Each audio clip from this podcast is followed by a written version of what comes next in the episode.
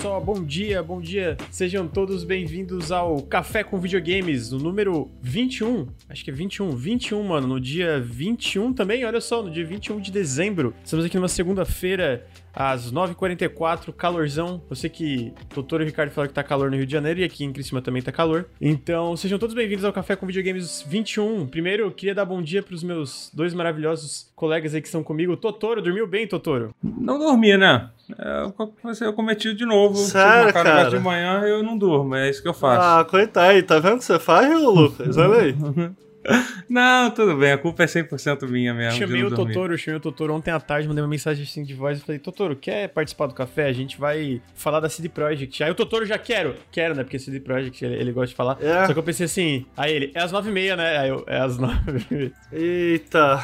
Mas eu fiquei pensando, pô, será que o Totoro não vai dormir de novo? Porque a última vez que ele participou do café, ele não dormiu também. Então, Totoro, você tem que dormir, Totoro. Não, não agora, porque a gente já tá no meio do podcast, mas você tem que dormir e acordar cedo pro podcast, cara. Não, melhor. Não, não, não, as coisas não funcionam assim comigo, não. Mas eu dormi pouco também, eu fui dormir 4 horas, então, tipo, eu tô meio grog. O Ricardo, eu acho que dormiu mal também, porque eu fui dormir 4 horas, aí eu tava fechando as coisas no PC e eu entrei no Steam e tava o Ricardo ali. Ricardo jogando Cyberpunk 2077. Jogou a missão? Jogou a missão que eu falei pra tu jogar, Ricardo? Então, mano, então, a gente, a gente vai entrar em outro tipo de conversa aí, né? Não, eu sei, eu só quero saber isso. Você jogou a missão que eu falei pra tu jogar? Cara, eu fiquei com muito sono no meio e fui dormir. Ah, porra. Mas a missão, eu tava jogando ontem porque eu falei, cara, quero jogar essa missão que o Totoro falou. A, a proposta tava interessante, é, eu tava fisgado, eu tava curioso, inclusive. Inclusive, porra, até agora tem um momento nessa missão que você senta na mesa e você tem uma conversa com os personagens ali, da, alguns personagens da quest, que, porra, foi, eu acho que o, o único momento que eu me vi fazendo com que o jogo me obrigasse, de certa maneira, a refletir sobre alguma coisa do que tá acontecendo, né? Então, tipo, já ganhou pontos comigo. Mas dito isso, mano, eu acho que foi a missão mais bugada e inacabada que eu joguei desse jogo. É porque ela não acaba, né? Caralho. Naquela hora, ela tem a segunda parte. Pô, eu não tive nenhum bug com ela. Assim, Sério? Assim, fora, no, fora a primeira parte dela, que tipo que... O que aconteceu? Não, então, na primeira vez que eu joguei, é que você tem um tiroteio e você não sabe exatamente para que lado você deve atirar, né? tipo, você fica confuso. E você pode literalmente acabar com ela ali, né? Se você, tipo, não fazer o que, que o jogo meio que quer que você faça, a missão acaba ali. Eu não sei se foi isso que aconteceu. E fora que a perseguição de carro é meio, meio merda também, que tem antes, né? Tipo, você vê claramente que é o único momento em que os carros começam. Eles não têm inteligência artificial, né? São várias cenas scriptadas, uma atrás da outra, assim, que é, é claramente. Não é daquele jeito que funciona os carros do jogo, né? É, então, o que rolou comigo, cara, nessa quest, no início da quest, ela começa. Ela tem que começar de dia, né? Porque você senta num banco, você ah, tem que ficava esperar... trocando o dia também pela noite nessa Porra, primeira cara, fase. Durante a quest, o dia virou noite, a noite virou dia. E assim, não instalar de dedo. Tipo assim, é muito vum, bizarro vum, isso, cara. Tem uma perseguição de trânsito. E, e, e, mano, eu fico assim, caralho, caralho, como deixaram passar isso, brother? Porque tu tá, tá numa perseguição de trânsito e aí tem momentos scripados, né? Nessa quest. Então, sim, tipo, sim. a ideia é que quando você passa num cruzamento, um carro vai passar bem na hora que você tá passando. E aí, brother, sério, todos os carros que estão na. Tava na minha frente o carro. todos os carros sumiam para que aquele evento acontecesse. Aí do nada botava um carro na minha frente. Não, é ridículo, é bota... ridículo, é realmente. Cara, sério, não tá pronto, brother. Não tá pronto, entendeu? Então eu, eu acho que isso é um negócio que é um pouco do que a gente vai falar aqui, eu acho. Sim, sim, sim, é verdade. É. Mas assim, cara, eu achei essa menção. O que eu gosto dessa missão é que, tipo, tudo que acontece nela depois desse primeiro momento é completamente inesperado. Eu até falei que, tipo, parece Black Mirror, mas, tipo, mas parece Black Mirror sem ser ironicamente, assim, sabe? Parece um episódio maneiro de Black Mirror mesmo. E, e toda a forma que eles vão mostrando o que, que vai acontecer, que eles não te entregam logo de cara e tal, uhum. o que, que tá acontecendo e tal. E tem uma das cenas mais desconfortáveis que tem dentro do jogo também, cara. Aquela cena quando você vai visitar aquela casa, cara, porra, cara, é um negócio, uma coisa horrível, sabe? Tipo, quando. Enfim, eu não quero entrar nos spoilers assim. E eu, tô, e eu não vi, eu nem joguei a segunda parte dela, que aparentemente é. tem a continuação dela, mas eu fiquei já. Cara, eu já, pra mim, já, já fiquei muito feliz com aquilo. É, a conversa que tu tem com o Johnny Silverhand depois daquilo tudo é a melhor conversa do, do Keanu Reeves até agora, desde que ele apareceu, pô. Brother, a gente vai começar a entrar no jogo aqui, tá ligado? Tá, vamos, vamos parar, vamos só parar aqui. É, antes a gente entrar no Cyberpunk, né? A gente vai entrar no Cyberpunk e falar sobre tudo isso, sobre os bugs, sobre várias coisas aí que rolaram. Tem uns recadinhos que eu sempre gosto de dar aqui no começo. Mas tá aí, eu queria rapidinho rapidamente agradecer primeiro os subs que a gente tava tendo enquanto a gente conversava aqui. Então, o Totoro, o Totoro deu sub assim que a gente entrou, então obrigado, Totoro, pelo sub. Mas além disso, teve o Las Cohen, que deu, um, é, deu 12 meses, um ano de sub, muito obrigado. Jogos de Porão, 4 meses de sub. Sir Gubler, 7 meses de sub. Os 25 bits do Alocrado, os 10 bits do Blood Butterfly e os 2 meses do Chris Oliveira. Então, obrigado, gente, por todos os subs aí enquanto a gente tava batendo um papo. Entrando nisso, eu queria lembrar aqui, para quem tá tanto escutando no feed como está agora ao vivo com a gente, pô, 370 pessoas já ao vivo aqui, muito obrigado por todo mundo que tá assistindo. Mas queria lembrar que o Nautilus é financiado coletivamente, então se você curte o projeto, curte os vídeos que a gente faz e todo o nosso conteúdo, seja podcasts, lives e vídeos, considerem apoiar em apoia.se barra Nautilus a partir de um real ou picpay.me barra canal Nautilus. Toda contribuição faz uma diferença enorme, então fica aqui meu apelo para se você curte o projeto, considere apoiar, que faz muita, muita, muita diferença mesmo. É assim que a gente se mantém. Além disso, a gente também se mantém aqui através do Twitch, né? Então, se você tá assistindo, se você assina a Amazon Prime, a gente tem, é, você, na verdade, tem um sub que você pode mandar para algum canal. E a gente tá com essa meta mensal de 400 subs por mês, a gente tá conseguindo bater, geralmente. E então, se você curte as lives aqui do Twitch, considere mandar um sub aqui pro Nautilus. É, faz muita, muita diferença também. Então, fica o meu apelo para mandar sub. E eu queria finalizar essa parte recadinho agradecendo dois apoiadores que fazem com que o Nautilus continue existindo aí, que é o Pedro Souza Meirelles e o Aloísio Lima Barbosa. Muito obrigado pelo apoio de vocês. Faz muita diferença mesmo.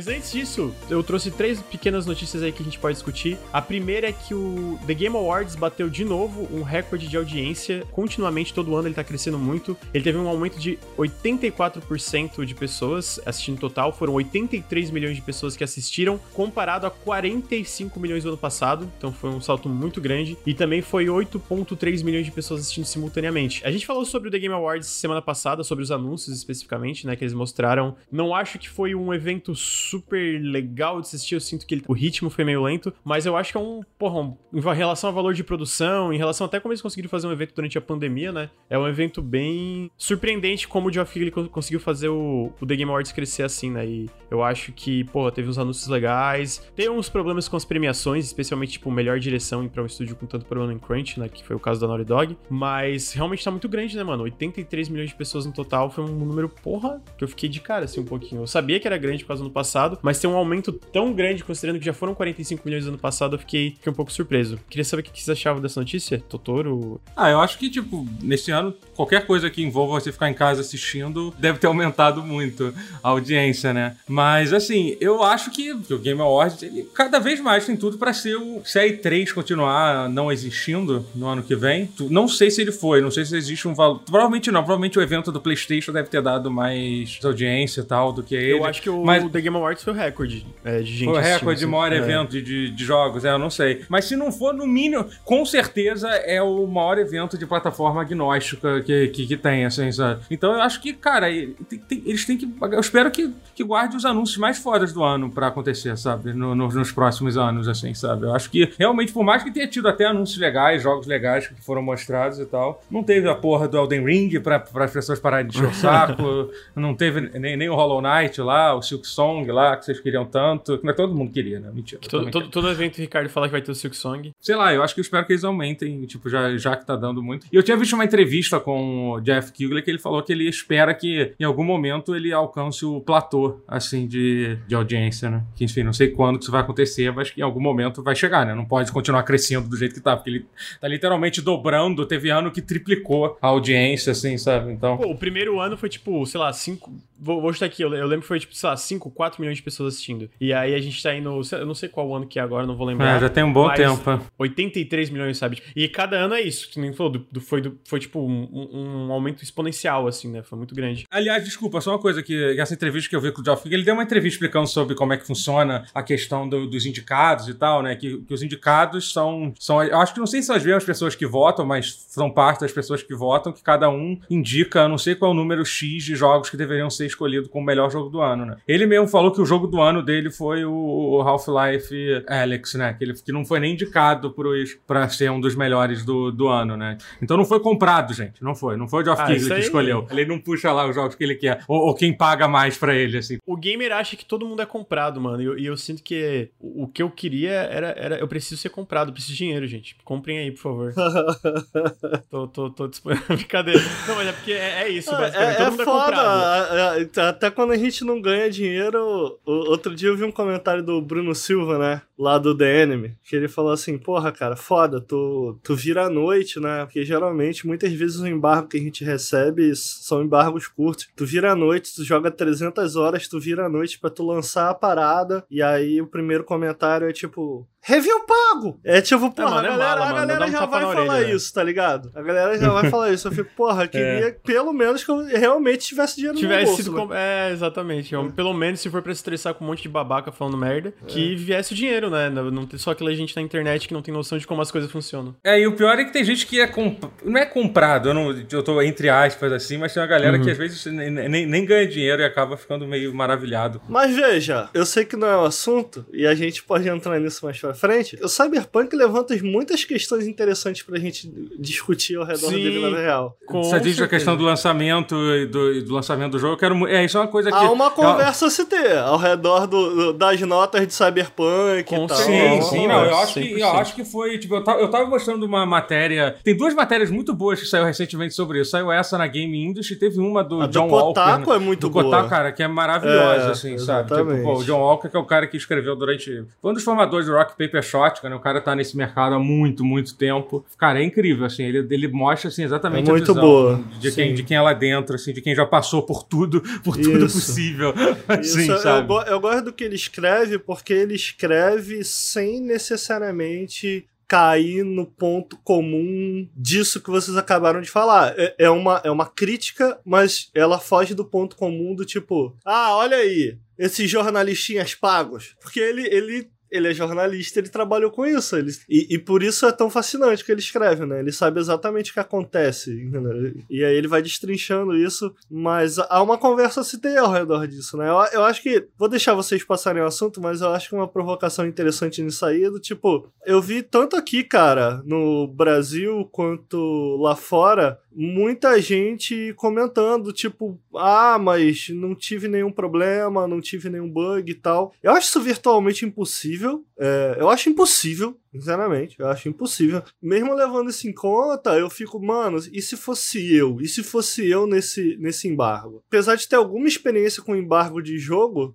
não, não, não sou um cara extremamente experiente, né? Só para deixar claro, o embargo é receber o jogo antes de lançar, de sair qualquer opinião. E eu lembro que no passado, cara, quando nunca aconteceu algo tão grave como o Cyberpunk, então não sei como eu reagiria se eu tivesse no embargo desse jogo. Agora, uma coisa que eu tenho certeza é, pô, cara, no passado, quando eu peguei outros jogos em embargo, e sempre acontece, tá? Da desenvolvedora mandar assim: ah, em relação aos bugs, vai sair um patch day one, vai sair tal coisa. Então, pô, eu no passado, eu sei que eu mesmo já me coloquei numa posição de tipo, ah, cara, foram poucos bugs, sabe? Os uhum. bugs tiveram, foram poucos bugs. É esperado bug numa versão pré-release, né? Antes do lançamento. Sim. Você tá entendendo onde eu quero chegar? Eu fico, Sim. porra, será que eu falaria dos bugs? Eu não sei, a verdade é que Tem eu não sei. umas coisas boas que o Jeff Grubb falou, que ele falou assim, que ele nunca... Ele se sentiu enganado pela CD Projekt, que ele... Que, é, o Jeff Grubb é um cara que trabalha na Venture Beat, que ele comenta um pouco, tipo assim, como tu falou, né? Pessoas às vezes que recebem esses jogos antes do lançamento, a gente tem certas expectativas que coisas vão ser arrumadas no lançamento. Então a gente, tipo, mesmo quando a gente tem alguns bugs, é tipo, cara, ok, eles comentaram sobre os bugs ali na, no embargo que eles vieram pra gente. E também é, é todo o lance ali da, Ele fala, né? Que ele fala, cara, eu me senti enganado porque eu esperava que eles iam de alguma forma. Eu não esperava que a versão de PS4 e Xbox não tivesse tão quebrada. Eu esperava que eles iam falar mais sobre isso. Eu, ele comenta, talvez não tivesse sido intencionalmente, talvez não tivesse sido. Não necessariamente não intencionalmente, mas não de forma maldosa. Mas o que eu sinto é que, que a CD Projekt, da forma que ela fez o embargo e da forma que aconteceu, ela usou a mídia pra omitir muitos dos os problemas que o jogo tinha, né? E aí entra nisso, às vezes, especialmente para quem recebia, por exemplo, o negócio de PC, e, e, não só, tipo, tu não podia usar a footage tua do jogo, tinha que usar uma footage que eles disponibilizaram. É, então, exatamente. Teve várias coisas assim. É, já que a gente vai entrar nisso, eu acho que é importante, tipo, primeiro que assim, teve essa questão que o Lucas falou, que você, basicamente, assim, em qualquer vídeo que, que você usaria para exemplificar a review que você vai fazer, você, você não poderia usar suas próprias imagens, seus próprios vídeos e tal. Você, você só poderia usar o que, que ele te mandou. Tipo, um, ele mandou tipo uns b-sides lá para você usar como imagem, né? Inclusive, até eu vi alguns sites que se recusaram a fazer review por causa disso. Achei legal. Até alguns youtubers, até uns youtubers que eu nem gostava muito, que eu passei até a respeitar mais depois que eu, que eu, que eu vi que eles fizeram isso, sabe? E eu achei isso muito foda, sabe? Porque assim, um, um negócio que é importante você ter é que assim, essa questão dos bugs, de todos os problemas, de por que que às vezes, às vezes parece que tem ver muito mais problema que um review tem. Você tem que entender que a visão de alguém que tá fazendo uma review de um jogo é muito diferente do que um cara que tá jogando um jogo, um cara que esperou aquele jogo durante sete anos, que literalmente a única coisa que ele vai fazer, que ele quer fazer pra vida dele. O cara que tá fazendo a review, o jornalista, ele tá todo cumprir uma meta num espaço de tempo muito reduzido. É uma coisa que eu jamais conseguiria fazer review, porque eu não consigo jogar um jogo como é a forma de fazer review. Você tem que focar, sei lá, tipo, você tem que dar uma ruchada na história, você tem que, sei lá, jogar numa dificuldade, até, até essa questão da dificuldade mesmo, você não pode perder tempo, tipo, jogando, especialmente da forma que foi, porque no Cyberpunk, se eu não me engano, a maioria dos reviews teve gente que recebeu uma cópia com mais tempo de antecedência, até um mês e tal, mas pelo que eu vi, a grande maioria recebeu, tipo, com menos de uma semana pra, pra jogar. Que é absurdo, absurdo. Não tem como, não tem como, não tem como. É, tem foi no como. dia 2 ou no dia 3, assim, que eles receberam, sabe? Isso é completamente surreal, sabe? E, então eu acho que sim, algumas coisas eles, eles fizeram, é, alguém pelo menos fez intencionalmente pra tentar manipular isso. Porque a Sim. ideia de, tipo, obviamente as pessoas sabiam que a versão de console ia sair com notas mais baixas, sabe? Então como é que eles conseguiram manipular essa ideia de que, tipo, o jogo foi lançado no Metacritic com 91, sei lá, que é como tava no primeiro dia, agora parece que já caiu pra 87. Eles só deixaram fazer review da versão de PC, que era que eles tinham certeza que seria a nota mais alta, sabe? Então, assim, foi uma coisa muito desonesta, assim, muito desonesta, assim, que eles fizeram. Pilantragem. É. Sim, foi muito desonesto e eu sinto que você falou de- desse em relação à deadline, de novo eu me coloco aqui, não necessariamente na posição de alguém que tem muita experiência com isso, mas eu já passei por isso, acho que o Lucas também já teve que entregar algo numa deadline. Quantas vezes virei à noite pra, pra lançar embargo e tal? É, é, E é desespero, né, cara? É desespero, É desespero. é desespero. É desespero porque o, o Totoro comentou. Eu acho que cada um vai numa direção. Eu, pessoalmente, cara, eu tento jogar exatamente da maneira que eu jogaria o jogo normal. Só que isso não é possível. Então, pô, você pega o Cyberpunk, eu hoje, cara, tô com 87 horas de É, Cyberpunk. você não zerou o jogo também, eu não. Eu também, É, por exemplo. exatamente, é isso que eu tô querendo dizer. tipo, é impossível. Então, geralmente, o que eu faço, eu sei que eu passei por isso. Na verdade, esses eu não recebi o, o embargo, né? Mas eu tinha. Eu coloquei um tempo pra mim mesmo. Então, talvez não seja o melhor dos exemplos, mas só pra tentar exemplificar, que foram os vídeos, uns vídeos que eu tenho lá no canal, que é sobre Bruce, Princesas e Horizontes. Pô, são três jogos de mundo aberto gigantes, bro. Sacou? Tem- chega um momento, o Zelda, por exemplo, eu comentei isso já em live. Tipo, eu joguei durante 20 horas da maneira que eu jogaria. Depois eu fiquei, mano, tem que fechar isso aqui, sacou? Uhum. E aí é foda, cara. Você quando não tem tempo pra isso, porque eu tento pelo menos jogar um pouco como eu jogaria normal, Pra que Aham. isso, é lógico que vai alterar um pouco a minha percepção do jogo, mas pra que isso não altere completamente, porque cara, eu não gosto de sair rushando bem, entendeu? Eu não gosto de pois jogar é. assim. É, então, cara, você imagina receber Cyberpunk três dias antes do jogo sair, meu irmão. Além de ser literalmente, tipo, irreal, assim, sabe? Eu sei que a galera, que teve gente que zerou o jogo, mas assim, é, você até viu alguns reviews, os caras falam assim, ah, não, quando eu zerei o jogo pela primeira vez, eu, tipo, eu fui rushando a main quest direto, eu terminei o jogo em, em 20 e poucas horas, que aparentemente é possível. Se você rushar a main quest diretamente, você termina o jogo em 20 e poucas horas, sabe? Não, tipo assim, é pra vocês terem uma ideia, por exemplo, eu- e eu, sei que já aconteceu com o Ricardo também em relação ao embargo, minha análise do Rain World, não sei se vocês lembram, é uma, é uma relativamente antiga, sei lá, pra 2017, mas eu basicamente, o jogo, eu zerei um jogo em quase 70 horas, a 60, 70 horas, eu zerei o jogo, era domingo, domingo às 10 da noite, eu escrevi a análise até umas 2 da manhã, aí das 2 da manhã até umas 3 eu gravei o áudio, editei o áudio, das 3 até as 9, 10 horas da manhã, eu editei o vídeo pra lançar no embargo, que era às 11 da manhã. Tem vezes que é, é isso, é desespero, tá ligado? É completamente desespero. Aconteceu uma coisa parecida com Darksiders 3, com Happy Few, que eu basicamente zerei o jogo um dia antes do embargo, do dia anterior até o dia seguinte que era o embargo, foi, cara, sem parar. Tipo, sem parar um segundo, assim, sem parar um segundo. Eu ia dormir, tava, tipo, já era quase a horário do almoço do outro dia, e era quando eu finalmente ia dormir, que eu já tinha lançado o vídeo, já tinha deixado tudo pronto. É exatamente isso. E o que parece errado nessa história toda é que me parece que a CD Projekt fez isso sabendo que é por isso que jornalistas muitas vezes passam e sabendo exatamente o que fazer para manipular. Eu acho que nesse caso eu vi inclusive algumas pessoas comentando, eu acho que há críticas a se fazer ao jornalismo de games aí, sem dúvida, sacou? Sem dúvida, porque isso que o Totoro falou, eu acho que no fundo, no fundo é sobre isso, né? Do tipo, se pessoas suficientes se negassem a receber Cyberpunk por conta dessas das regras de embargo que eles estavam lançando, não, não teria acontecido, né? E alguém comentou também no chat do tipo, pô, tô com tantas horas e não peguei bug. Brother, ó, na minha experiência, cara, tá rolando bugs que, ah, não estão atrapalhando a minha experiência. Eu acho que atrapalha, mas, pô, você pega, por exemplo, eu comentei no início que eu acho que, cara, para mim é impossível você me falar que, ah, eu não tive bug. É impossível para mim. Por quê? Mano, tem ações simples, como, por exemplo, pegar um cara por trás que o inimigo fica clipando. Cara, é simples. É uma, Aqu uma... Aquela animação da Mantis Blade que você vê no trailer, que é muito maneiro, eu acho que eu nunca fiz ela parecer certa, bonita. Todas as vezes que eu fiz, a, o inimigo some ou tá meio que batendo no, no, lugar invisível, quando ele pula com as duas. E literalmente a única animação que tem única, né, de combate é essa, é de matar, são sempre as mesmas, né, de, de matar, sabe? Tipo, todas as vezes é meio bugado, assim. Tem múltiplos níveis de bug, né? Boa parte dos bugs que a gente tem aqui, eles entram no meio da experiência, porque muitas vezes, cara, eu tô ali imerso na parada, tá rolando uma parada super interessante. Eu gosto muito de citar uma das primeiras cenas no ato 1, que acontece algo com o Jack e tá rolando uma cena super dramática. É o negócio da arma saindo da cabeça.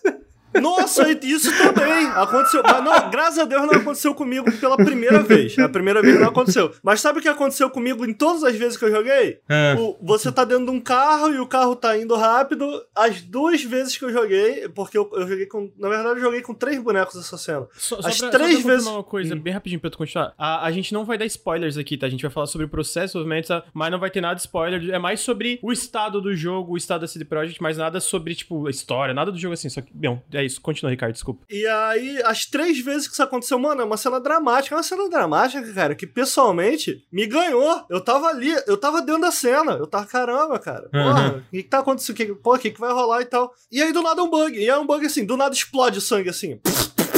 Não aconteceu nada pra aquilo acontecer. Mas assim, aí explode sangue. E aí, tipo, tu sai da cena, tu, entendeu? Não, e é engraçado, e, e, aí eu me sinto, eu me sinto muito otário, porque eu passei du, durante um tempão defendendo esse negócio do jogo ser todo em primeira pessoa, não, porque é importante pra imersão do jogo, uhum. não sei o que lá. Vocês têm que entender que a, que a decisão é a direção artística deles que decidiram isso. E aí tem um monte de bug bizarro, tipo esse, sabe? Aí, porra. Sim, cara. Sim, tipo, é. que, que só pior. Na verdade, eu acho que. E é até engraçado isso. Eu acho que muitos desses problemas de imersão, até esse lance da cidade, dos, dos NPCs não reagirem direito e tal, é um pouco o fato do jogo ser em primeira pessoa, no final das contas, acabou sendo uma coisa negativa para isso. Porque você, você fica muito mais imerso num jogo em primeira pessoa do que você tá num jogo de terceira pessoa. Você percebe isso quando você joga GTA V ou Red Dead em primeira pessoa, que parece que vira uma outra experiência o jogo, sabe? Tipo, é completamente muito mais imerso, sabe? Tipo, e o problema é que quando tem um monte de, de bug, cara, destrói completamente. E só pra terminar uma coisinha sobre, sobre esses bugs, que assim, cara, que isso para mim é o que prova o quanto, tipo, eu sei que é bizarro falar, mas as pessoas têm que entender isso. Para mim, um dos principais problemas do Cyberpunk é que ele foi um jogo rushado. Ele não era para ter sido lançado dessa forma. Por mais, tipo, ah, mas o jogo tava sendo feito há oito anos, foda-se, o jogo não tava pronto. Não, não tava, importa. Não tinha que tá, é. Ele ficou muito tempo do... em pré-produção, é. né, cara? E tinha que ter sido feito em 10 anos, que se foda, sabe? Tipo, qualquer coisa é melhor que isso. É porque, assim, é, isso é uma coisa incrível, cara. Você fala de bugs que acontecem, tipo, tem um bug que é um dos, é um dos mais bizarros que eu vi, que é o bug,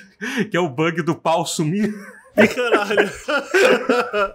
oh, cara, então, então, esse bug, esse bug é maravilhoso, cara, porque assim, no, no Cyberpunk, os personagens, eles, ao contrário dos da Assassin's Creed Valhalla, eles não são protagonistas sexuais, né? Os, os personagens que vocês se relacionam, eles têm as escolhas deles. Alguns são atraídos por homem, outros são, são atraídos por. Eu não por, sei por, o que eu acho disso. Como assim? Eu ah, eu, eu, eu, prefiro assim, sinceramente. Eu acho muito bizarro como era no Dragon Age 2 e como é no, no Valhalla, tipo, o personagem é atraído pelo protagonista. Eu acho que tira um pouco da característica do personagem, sabe? Okay, tipo, eu okay. acho que, tipo, ou você assume que todo mundo é bissexual, entendeu? Ou você assume que, tipo, que é uma coisa muito, muito improvável de se acontecer. Porra, tipo, você vai, você vai encontrar. Porque, tipo, você vai encontrar oito pessoas, sei lá, vamos supor que você tenha cinco opções de relacionamento. As cinco serem bissexuais, eu acho que é uma coisa é matematicamente improvável. Eu, eu, o que eu fico em dúvida em relação a isso, tipo, eu não sei o que eu acho disso, eu tenho que pensar sobre isso, é tipo, não necessariamente porque nenhum save que você tá jogando com a V ali e que você ficou com ela. Vamos botar aqui a Penen, que é uma personagem que eu tenho, tô, tô gostando muito. Você ficou com ela com a V feminina, aí com o V homem, você também ficou com ela. Eu, eu não acho que isso necessariamente significa que ela é bi. Significa, pode significar talvez que no jogo do V homem ela é hétero. E no v, na, na V mulher, ela pode ser gay. Ou ela pode ser bi nos dois também. Não sei. Entendeu? Então, o que eu, tô, eu tô querendo dizer é, tipo, de acordo com a história que, que, você tá jogando, ela pode tomar, Sim. en- entendeu? Personalidades diferentes. O problema é que eu acho que pra você fazer isso direito, você teria que. Porque eu acho importante a sexualidade das pessoas ser uma característica da pessoa. Então teria que ter. Às vezes, dependendo do personagem, uma mudança sutil ou não, pelo fato dele ser hétero ou ser bi, ou- entendeu? Ok, Sei lá, eu acho que seria é, ok, legal. Isso é, faz acho. Sentido. Que incorpore a escolha dele É, na personalidade. Isso faz algum sentido. é mas, mas- mas voltando ao desaparecimento do pau, que, era, que era, foi a razão que eu comecei a falar sobre isso, tem Aham. um bug que acontece, que é, que é o seguinte: se você jogar com um personagem que tem um corpo de, é, de mulher, isso, você você tem, tem um corpo de mulher, mas tem um pinto, entendeu? Você é uma mulher, mas tem um pinto, é isso, é, um- é isso, entendeu? Aí você consegue se relacionar com, com uma personagem que é gay, entendeu? Que é atraída por outras mulheres, entendeu? Mas aí depois da cena de sexo que você tem com ela, o seu pau desaparece pra sempre. Ih, caralho. Você perde o pau pro resto do jogo, cara. Entendeu?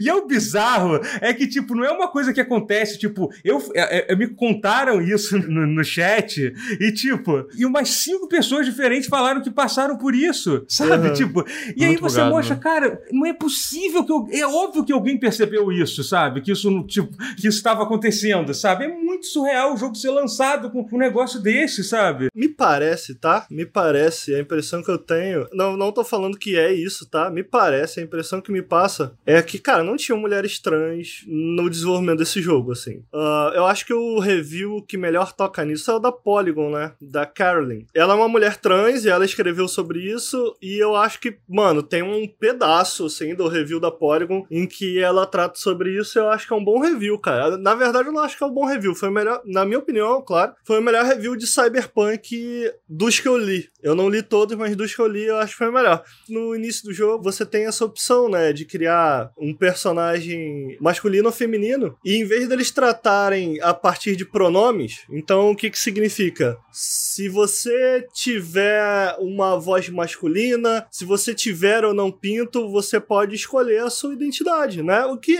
é importante pro gênero cyberpunk em si. O material base do cyberpunk ele é, é muito antigo, né? É da década de 90, 80. Então o material base 2020 toca pouco necessariamente nisso, sabe? Necessariamente, mas o cyberpunk, o jogo em si, o 2077, eu acho que ele acaba de uma maneira muito decepcionante, na minha opinião, porque o que eu esperava é que quando você, ao você avançar esses anos, que a CD Projekt soubesse pegar o que o material base, eu já comentei isso em outro podcast, mas né, pegar o que o material base tem de bom e interagir em cima daquilo, né? O Cyberpunk ele já começa errado, né? Porque bem ou mal, o Cyberpunk é sobre corpos, o Cyberpunk é sobre identidade, muito sobre identidade. Eu, eu não zerei, né? Então pra mim é difícil comentar sobre isso, mas até agora do que eu joguei, ele toca muito pouco nisso, sabe? De maneira geral, é uma crítica que eu tenho bastante ao jogo, né? Em tudo que Cyberpunk tocou até agora do meu tempo com ele, ele faz de maneira rasa, né? Então, onde eu tô querendo chegar com isso tudo aqui? Eu sinto que esse é um problema, ô Totoro, que, cara, é, um- é uma chavezinha, é um no código. Mas me parece que eles não tinham pessoas, não tinham auxílio de ninguém, não tinha ninguém trans na equipe, não tinham auxílio, uma, uma consultoria. Aham. E a verdade é que, em, em relação a isso,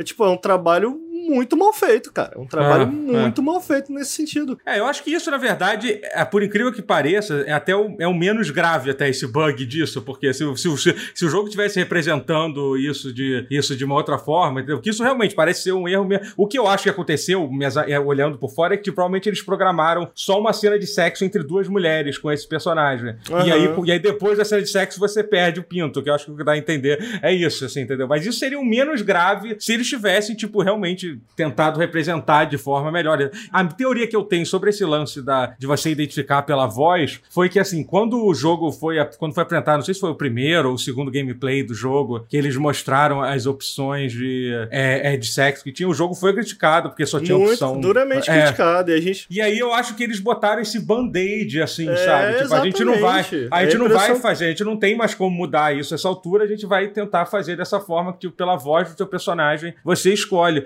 O que, assim, o que, apesar de sim, eu ainda acho que, que é uma coisa é, imperfeita pra cacete. É, e, e é disso que eu tô querendo dizer, né? Alguém comentou no, no chat, pô, me desculpa, mas isso não tem nada a ver, né? Pau sumir é um bug. Eu sinto que é um bug que está lá porque da maneira em que o jogo foi codificado, é, eu acho que é isso que o Totoro tá falando um pouco. Da maneira que o jogo foi codificado, ele já ignorava, já não existia interesse, né? Em comentar ou qualquer coisa do tipo em relação a, a- a esse tipo de identidade. Então ele é um, é um bug que está lá. É um bug ideológico, irmão. É um bug que está lá por conta disso, assim como o lance da, da, da voz, cara. Você para pra pensar, é, um- é uma parada simples, cara. Você partir do pronome, né? E não da voz. Então, se você coloca a voz de um personagem homem, ainda que você crie um personagem feminino, se você for homem, você não pode namorar, né, personagens que não, não estejam, não namorem com um homem, né? Enfim, em vez deles tratarem com. É uma parada muito pequena, cara. E é disso que eu tô falando, sacou? Tipo, se tivesse alguém na equipe, ou se tivesse. E, me- e- e é meio louco, tá ligado? De, Tipo, caralho, você tá fazendo um jogo sobre cyberpunk, não tem ninguém na tua equipe,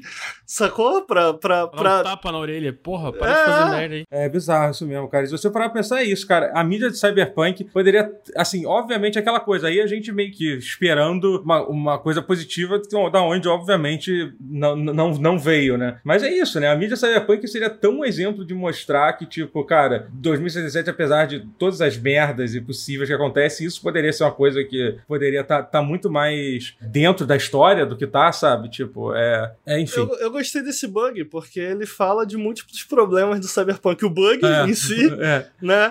O que direto ou indiretamente ele tem a dizer, né? Uhum. Sobre, sobre muitas das coisas ali em relação a lore, história, etc. Mas enfim, eh, se você quiser tomar controle dessa discussão, Lucas. Não, eu tava deixando, você tava. Ele, é, ele, tava falando das notícias ainda, e a gente já, Sim. já, Ah, já, não, já, tudo já- já- bem, é, é, é, É, entrou ali, dominou eu, aqui. eu acho que dá pra comentar. E eu, eu sinto que tem mais coisa pra gente comentar em relação à transfobia da CD Projekt, como ela já agiu, especialmente em relação ao marketing. Eu não joguei o jogo, eu não sei como, se existe essa parada mais é, ativamente nociva, como existiu no marketing do jogo em relação à representação trans, etc., né, relação a, a gênero e tal.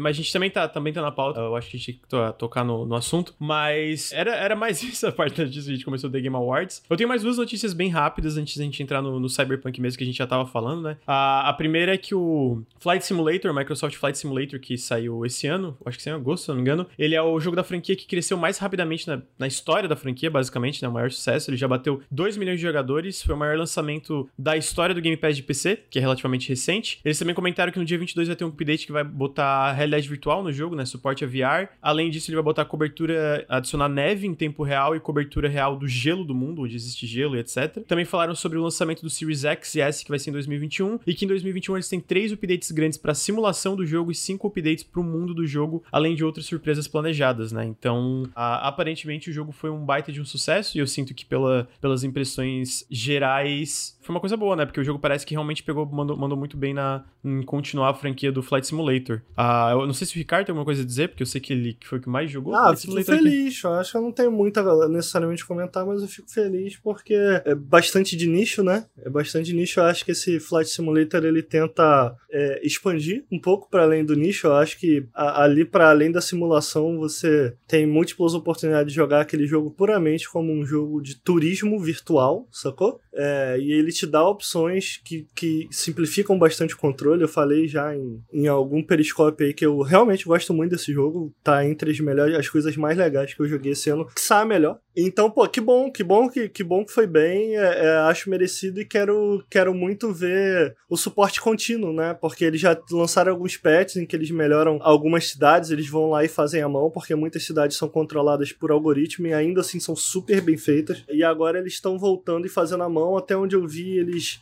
fizeram o Japão, refizeram o Japão e refizeram também Nova York, se eu bem me lembro. Uh, e algumas outras áreas dos Estados Unidos. Então, cara, eu desejo muito sucesso. Espero que faça muito sucesso. Espero que siga muito bem. Fico feliz de ouvir esse tipo de coisa. Doutor, a gente vai jogar, imagino, né? O, o Flight Simulator. Eu joguei um pouquinho só, cara. Mas assim, eu só acho, só acho foda que, tipo, cara, é mais uma prova de que a Microsoft soube pegar um produto que tava meio que quase esquecido de escanteio para eles, né? Que era o Flight Simulator e tal. Eles conseguiram dar uma, dar uma não só uma, uma revivida no produto, né? Trazer, tipo, Flight Simulator foi uma coisa que foi super comentada pela, pela tecnologia incrível que foi usada, assim e tal. Aquela, aquilo de literalmente simular o mundo inteiro. Mas eles também ainda botaram um modelo de, um, modelo de, de produto, assim, como, como Game as a Service, né? Porque é um Game as a Service, né? O Flight Simulator, né? Eles, essa coisa que eles vão lançando várias atualizações e tal. E, pô, e tem tudo a ver com tudo que a Microsoft tá fazendo. Só mostra como eles têm, eles têm acertado muito, assim, sabe? No, no modelo de negócio de jogos para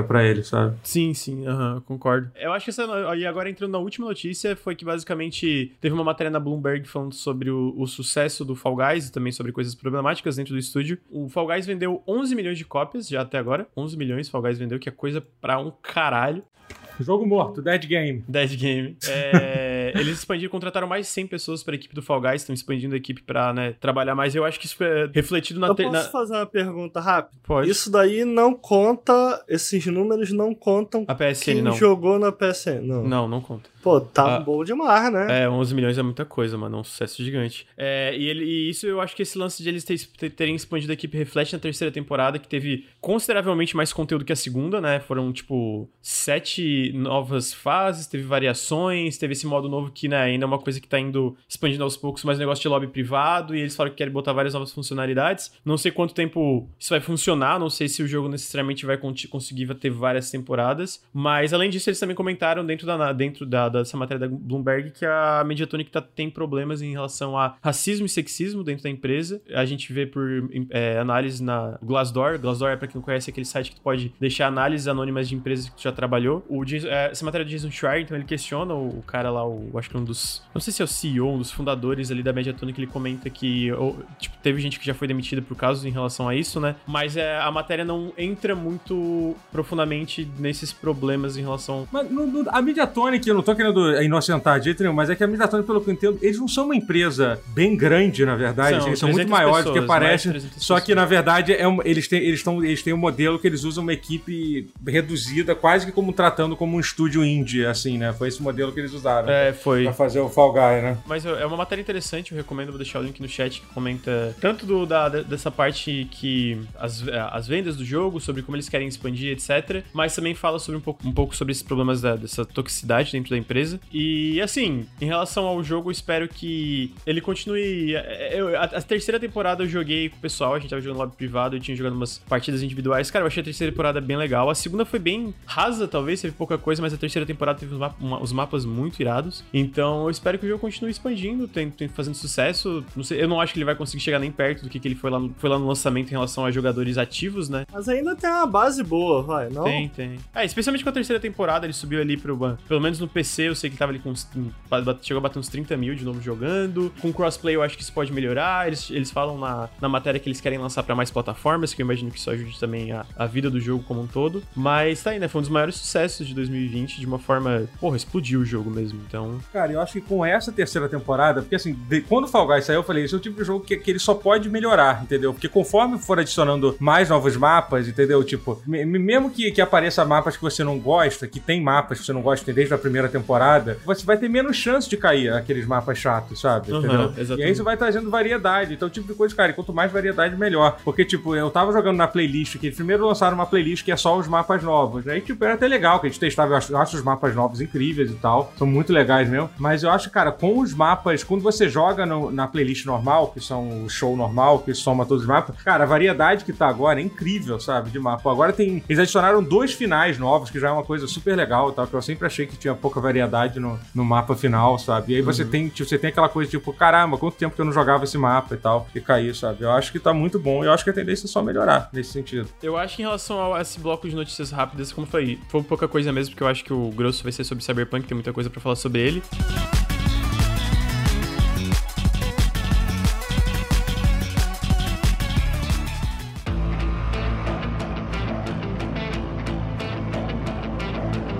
Ah, vou fazer a linha de tempo, vou trazer algumas coisas lá do passado em relação a coisas que eles já fizeram errado em relação ao marketing. Foi uma das maiores razões que eu talvez não tava tanto no hype, hype que vocês estavam. Tipo, primeiro que eu não tinha a experiência que vocês tiveram com The Witcher 3 e uh, joguei o 2, gosto muito, mas tipo, não tava tanto no hype. O marketing me bruxou completamente com o jogo. Tipo, de olhar e falar, cara, esse marketing é de Lord, que cai. É, ao mesmo tempo que, tipo, vai pra galera que gostava dos outros jogos e tal, também vai pra uma galera extremamente tóxica e perigosa, etc., da internet, né? Que é aquelas piadinhas que eles fizeram. Então, enfim, a gente vai chegar lá. Não, mas ó, a linha de tempo é assim: o jogo saiu dia 9 de dezembro de 2020. Dia 10 começou a chover vídeo, impressão, imagem, um monte de coisa de bug do jogo. Inclusive, começou a sair também coisas ali perto do embargo em relação ao que o Totoro falou de youtubers ou que comentaram que não iam fazer análise do jogo porque eles não tinham a permissão de mostrar as versões antigas, ou que eles não tinham nem permissão de gravar o, o próprio jogo. Começou a sair, a gente começou a ver que o jogo, na verdade, estava mais bugado do que a gente pensava que ele estava, né? Primeiras coisas que eu vi foi o Totoro e o Ricardo jogando Cyberpunk. A dia 11 saiu uma matéria da Bloomberg falando de como a CD Projekt mudou o sistema de bônus que a equipe ganhava, que não ia mais fazer isso de acordo com o Metacritic, que antes era com o Metacritic mais de 90, e depois mudou porque os, basicamente os fundadores executivos do estúdio falaram que foi culpa deles, que o jogo saiu de uma forma inacabada, que basicamente foi, né? Que eles quiseram lançar e o jogo claramente não estava pronto. Não é que, tipo, porque assim, só pra deixar bem claro, a, a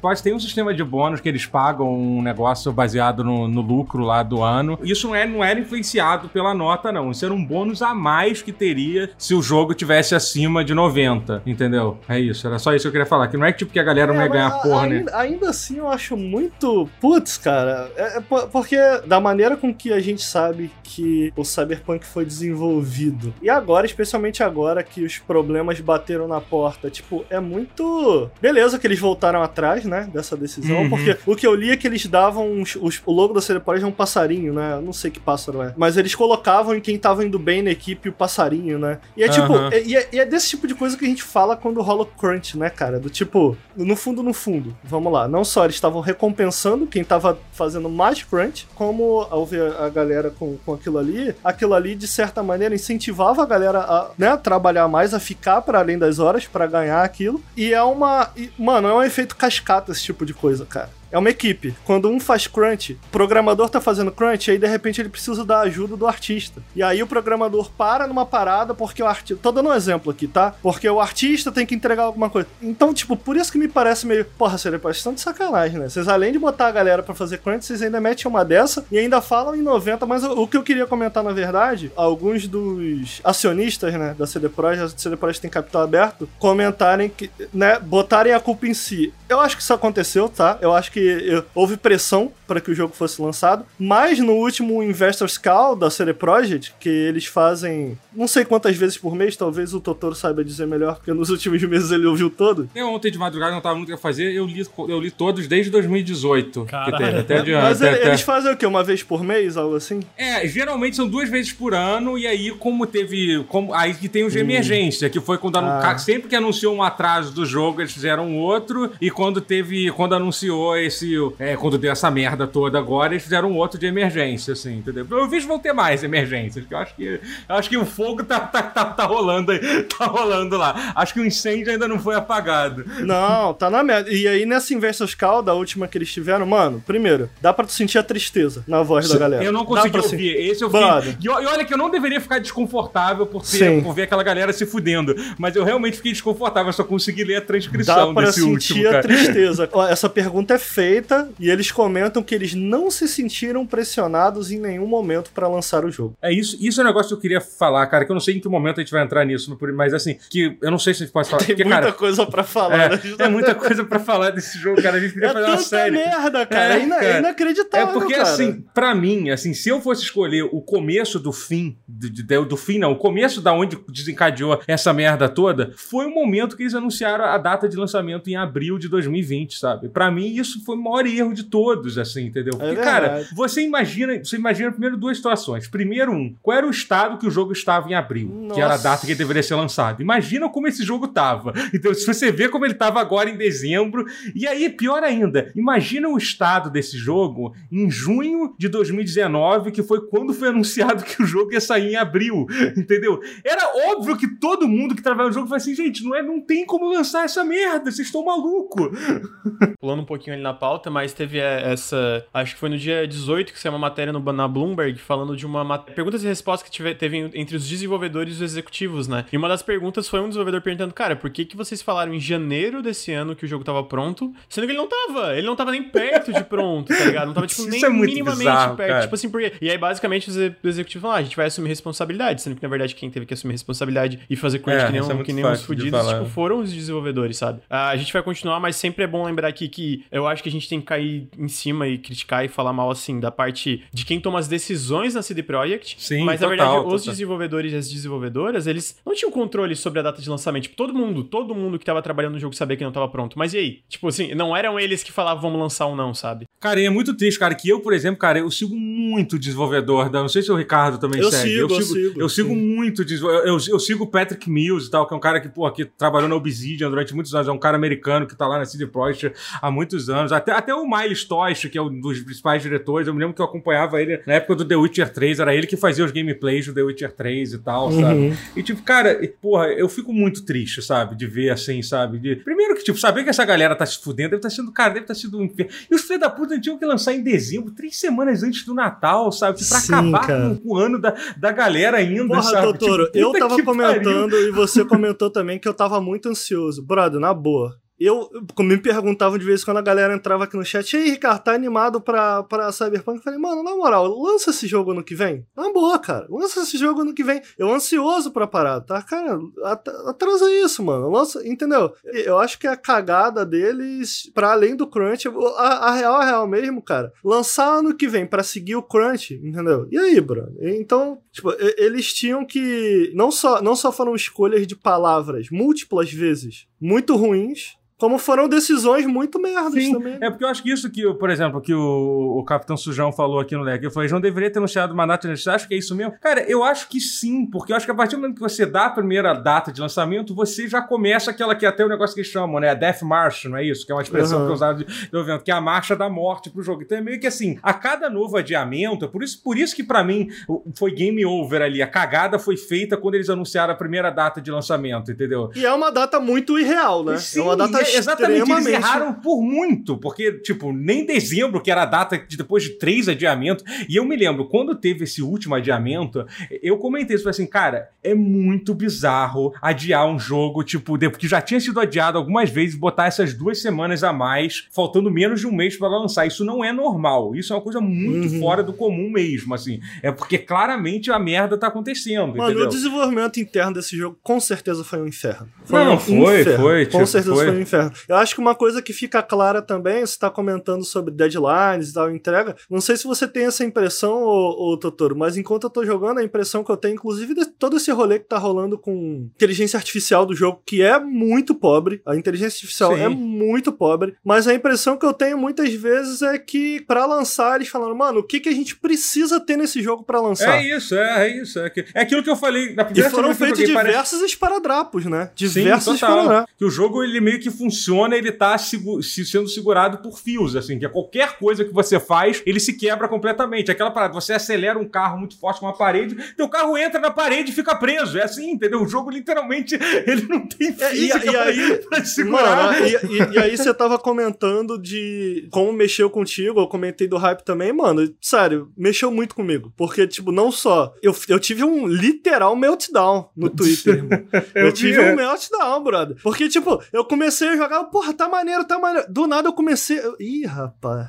Ih, rapaz. Eu falei, ah, não, não, cara, não é. Pu, não, CD, CD Projekt. Ih, rapaz. E, e aí, agora eu tô num momento do jogo em que eu meio que, cara, beleza. Você tá começando a aceitar o que é, ele é de verdade. Exatamente. É, é tipo, é, entendeu? cara, me dá o que você tem aí. E aí, e aí de vez em quando, eu tô sendo grato por ele ter momentos em que eu falo, nossa, isso foi legal. E tipo, isso é muito triste, cara. Eu não consigo. Eu ontem fui na casa do Bruno, brother. Meu irmão, a gente foi almoçar, a gente voltou para casa, a gente assistiu Matrix. Depois a gente assistiu Chicago. Quando a gente assistiu Matrix, acabou Matrix, a gente gente começou a falar da, da trilogia Matrix comparando com o Cyberpunk. Depois a gente pegou Chicago e a gente tava falando de Cyberpunk também. Porque, cara, eu não consigo, eu só consigo falar de Cyberpunk. Esse, esse podcast é uma terapia pra mim, mano. Porque, porque cara, É eu- foda, eu, cara. Mano, tipo, é- é- caralho. E aí eu fico. E, e aí o que acontece em relação a tudo isso de desenvolvimento desses paradrapos é tipo assim: caralho, brother, que bagulho triste, cara. Porque. E aí foi, foi a parada que eu tava fazendo no Rant. E tô, tava, trouxe aqui pra vocês. Mano, eu tenho postado pra caralho do Twitter. Quem tá no Twitter tá vendo. A galera fica, Ricardo, tá gostando do jogo ou não? Eu não sei também, mano. Eu tô descobrindo. E aí eu postei lá no Twitter, cara, vocês estão gostando do jogo? Vocês acham que ele tem chance de ser 10? 10 de 10? Qual nota vocês dão pro jogo? E aí eu, mano, eu li todos os comentários da galera. Cara, esse jogo é um jogo nota 4. Tinha uma galera emocionada. Que isso, o jogo é 10, mesmo com os bugs. E tinha uma galera, não, o jogo é 7, o jogo é... Mas de maneira geral, eu achei curioso, porque a galera que tá jogando no PC, pelo menos, que comentou lá no meu tweet, tinha muita gente até positiva, vendo o jogo de maneira positiva. Cara, eu, eu, assim, sinceramente, eu ainda acho que ele tem chance de ser o meu jogo favorito do ano, de verdade. Assim, eu ainda, eu ainda Porra, tenho- esse assim, ano, tu acha que ele tem Sim, chance? eu acho que sim, É. eu acho que sim. Eu ainda acho que sim. É, é por isso que eu tô. É por, bom, hein, Totoro? Brincadeira, só tem. eu acho de verdade, assim, mas é por, por, por todas É, essas sabe, sabe o que eu acho, Tutu? Eu, eu acho que o que eu percebo do, do Cyberpunk até agora é porque eu comentei isso num periscópio, mas eu vou repetir isso aqui rapidamente. Eu acho que eles tinham dois caminhos pra traçar ali com o Cyberpunk. Eles podiam fazer uma parada totalmente direcionada com o material base que eles estavam trabalhando, só que o material base que eles estão trabalhando, ele tá velho, ele envelheceu. Ou então, eles poderiam ir numa outra direção, olhar, porra, cara, o que, que o material base tinha, o que, que ele tinha de bacana, o que, que ele tinha a dizer, o que, que ele não tinha a dizer, como o Cyberpunk como gênero evoluiu? E como a gente pode falar, como a gente pode tratar do que Cyberpunk trata, qual é a essência do Cyberpunk. Pra mim, eu acho que eu, eu comentei isso também no Periscópio, volto a, a repetir aqui. Pra mim, o que eu queria de Cyberpunk era, cara, Cyberpunk tratamento The Witcher. E o que eu quero dizer com isso é, mano, eu acho que no The Witcher, na minha opinião, eles entendem muito bem no material base e eles interagem em verdade. cima do material base de uma maneira não só competente. Eu repito aqui, eu acho que essa é a minha opinião. Eu não acho que eles interagem em cima do material base de maneira competente. Eu acho que eles expandem de uma maneira que os jogos, a escrita do jogo, são tão interessantes pra mim quanto o livro. Porra, é foda, é foda. E era isso que eu queria no Cyberpunk. Isso ele jamais vai ser. O Cyberpunk que a gente tem esse ano, ele jamais vai ser. E eu fico assim, ainda que eles interajam no jogo, ainda que eles consertem, ainda que eles voltem atrás, isso Cyberpunk eu acho que ele jamais vai ser. Essa é a minha impressão agora, que deixa isso claro. Eu não zerei o jogo. Se tem uma coisa que eu acho que eles acertaram aqui e que me faz essa flutuação, que me faz amar Cyberpunk em alguns momentos, é que se eles erraram no macro, né, em entender, em ter algo a dizer em muitos pontos, eles até então, do que eu tô jogando Cyberpunk, eu acho que eu tenho uma visão muito mais positiva do que muita gente. Eles absolutamente acertam no micro. E o que, que eu quero dizer no micro? São nas pequenas histórias. São nos pequenos personagens. Mano, toda a quest da Evelyn, a quest da Judy, foi legal pra caralho. Com as Moxie, com as prostitutas, a- a- o rolê da Judy com Braindancing, a relação da Judy com, com a Evelyn, a- como a tua relação com a Judy começa a se construir. Porra, toda a quest da Penen, cara, foi incrível do lado de fora de, de Night City, a relação dela com os nômades, a personagem em si. E se tu parar pra pensar, esse micro, ainda que eles acertam no macro no The Witcher, pra mim, na minha opinião, é o micro que fica no meu coração, mano, quando eu lembro de The Aham. Witcher. São as histórias pessoais do Geralt ali. Porque quando, quando ele finaliza a história dos livros, com a Ciri, etc., mano, não é muito bom, não, na minha opinião. Mas as histórias pessoais daqueles personagens são muito legais, cara. E é isso que eu tô gostando no Cyberpunk. As histórias pessoais daqueles personagens são muito legais. E aí, Totoro, brother, não tem como não ficar triste pra caralho. Quando eu vejo onde o jogo brilha, que eu fico, caralho, isso daqui, porra, isso daqui tinha tanto potencial, cara. Concordo com você. A razão que eu acho que eu não quero ter essa decisão final é justamente porque, assim, o jogo tem tanta coisa pra explorar, eu não fiz, eu não devo ter feito nem metade de todas as quests. Eu, por exemplo, ontem eu tava desesperado no Twitter por causa dessa quest que eu te falei, que é essa cara estranha em Cinerman, que pra mim, sem sacanagem, é top 3 melhores quests que a CD Projekt já fez na minha vida, assim, sem sacanagem. Eu fiquei, assim, embasbacado, com, tirando aqueles bugs que tem no início, que eu, eu te falei, esse tipo de coisa, cara, me afeta, mas depois meio que foda-se, sabe? Porque, porque toda a forma que aquela quest acontece, tá, o diálogo, a situação surreal tem uma opção de você ficar discutindo o que, que a gente vai almoçar, que é sensacional. Não sei se você pegou isso. Que uma hora que ele. Ah, enfim, eu não quero entrar no spoiler. Tem uma hora que o pessoal tá decidindo onde é que você vai comer. E tem umas duas redes de diálogo que é tipo, ah, a torta do lugar tal. E, tipo, numa situação completamente. Eu achei completamente incrível, entendeu? Então, assim, a minha esperança é que se tiver, se tiver mais dois momentos parecidos com esse, mesmo que seja numa quest pequena, assim, cara, para mim já, já meio que valeu a pena. Porra, é um negócio assim. Por isso que eu não quero ser que, tipo, esse jogo. Porque, assim, o que eu falei, eu gosto de, de muita coisa que acontece no jogo quase o tempo todo, assim, traz toda a minha raiva do inventário e tal. Eu ainda acho que. Eu ainda quero explorar tudo. Eu também. Eu ah, também, sim. Eu também fiz uma side quest, cara, que me fez me sentir muito mal de forma horrível também. É uma. É, enfim, é uma outra. Eu não quero. É uma side quest muito pequena, daquelas tipo um gig, não é nem uma side quest, que você tem que, você tem que coletar um item e aí, tipo, é numa situação super bizarra. Você, cara, eu me senti horrível, assim, de verdade, assim. E isso eu acho maneiro também, que o jogo consegue, independente de você achar que aquilo deveria estar no jogo ou não, que é um assunto muito, muito pesado que tem, sabe? Eu gosto de, disso, quando uma quest mexe com você dessa forma, sabe? Então, então por essas e outras, assim, eu quero terminar a história principal porque eu gosto, eu tenho gostado bastante das missões da história principal. Cara, se eu não tivesse gostando, eu não tava com 92 é, horas. Sim. É, é importante deixar isso claro. É, eu queria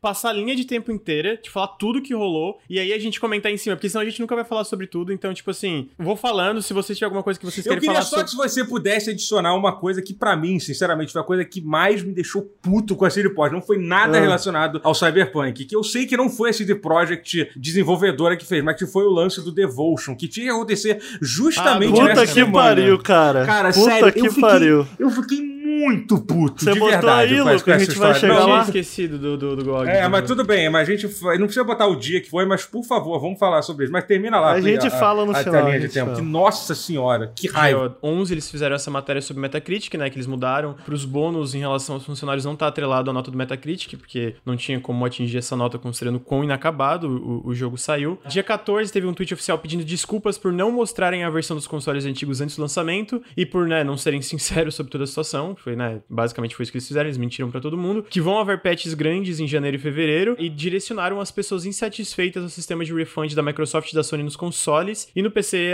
com os próprios sistemas do GOG, do Steam, etc. Dia 17, a Sony basicamente tirou o jogo da PSN. Falou: Ó, a gente tem uma página aqui para refund para quem quiser e a gente também tá tirando o jogo da PSN. A gente não vai vender ele até. Não vai mais vender ele até ele estar tá no estado melhor. Que eu acho que é tipo uma parada quase sem precedentes, um AAA desse calibre, desse escopo, com esse hype ser retirado da é, loja. Não me lembro. Eu sinto que muito foi exatamente por causa da CD Projekt direcionando quem tava insatisfeito ao sistema de refund da Sony que não funciona. Eles, né, não é que não funciona, mas eles têm muito problema em dar refund, não é a política deles como, de como funciona com refund. E a resposta da Sony foi basicamente a Bloomberg fala que tiveram discussões é, tensas entre a CD Projekt e a Sony exatamente por causa desse direcionamento, e eles basicamente tiraram o um, um jogo do ar da PSN, não tá mais sendo vendido na PSN. E dia 18 a Microsoft também anunciou que vai oferecer refund completo para qualquer um que comprou o jogo no Xbox, apesar de não ter tirado ele do ar. E tem um aviso na loja do Xbox falando, cara, esse jogo pode dar problema e não funcionar no teu Xbox, é, especialmente o Xbox base, né? Dia 18 também o Twitter do Cyberpunk comentou sobre refunds de cópias físicas de todas as lojas Best Buy, etc, etc, e que eles vão ajudar a disponibilizar isso para qualquer um que queira. Eles têm um e-mail para dar refund para quem quiser, que é até dia 21, que se tem um, um, recibo do jogo, basicamente eles vão fazer o que puder para dar um refund, mesmo que tu comprou uma cópia física. Dia 18 também teve uma matéria na Bloomberg falando sobre um, uma perguntas e respostas entre funcionários executivos. Algumas das perguntas foram devs perguntando sobre o crunch e executivos responderam que tinham planos para melhorar as práticas trabalhistas da empresa de forma vaga, sem, nem, sem nenhum tipo de comprometimento. Um desenvolvedor perguntou por que, que eles falaram que o jogo estava pronto e jogável em janeiro, sendo que era mentira, e os executivos falaram que ia assumir responsabilidade, e também perguntaram sobre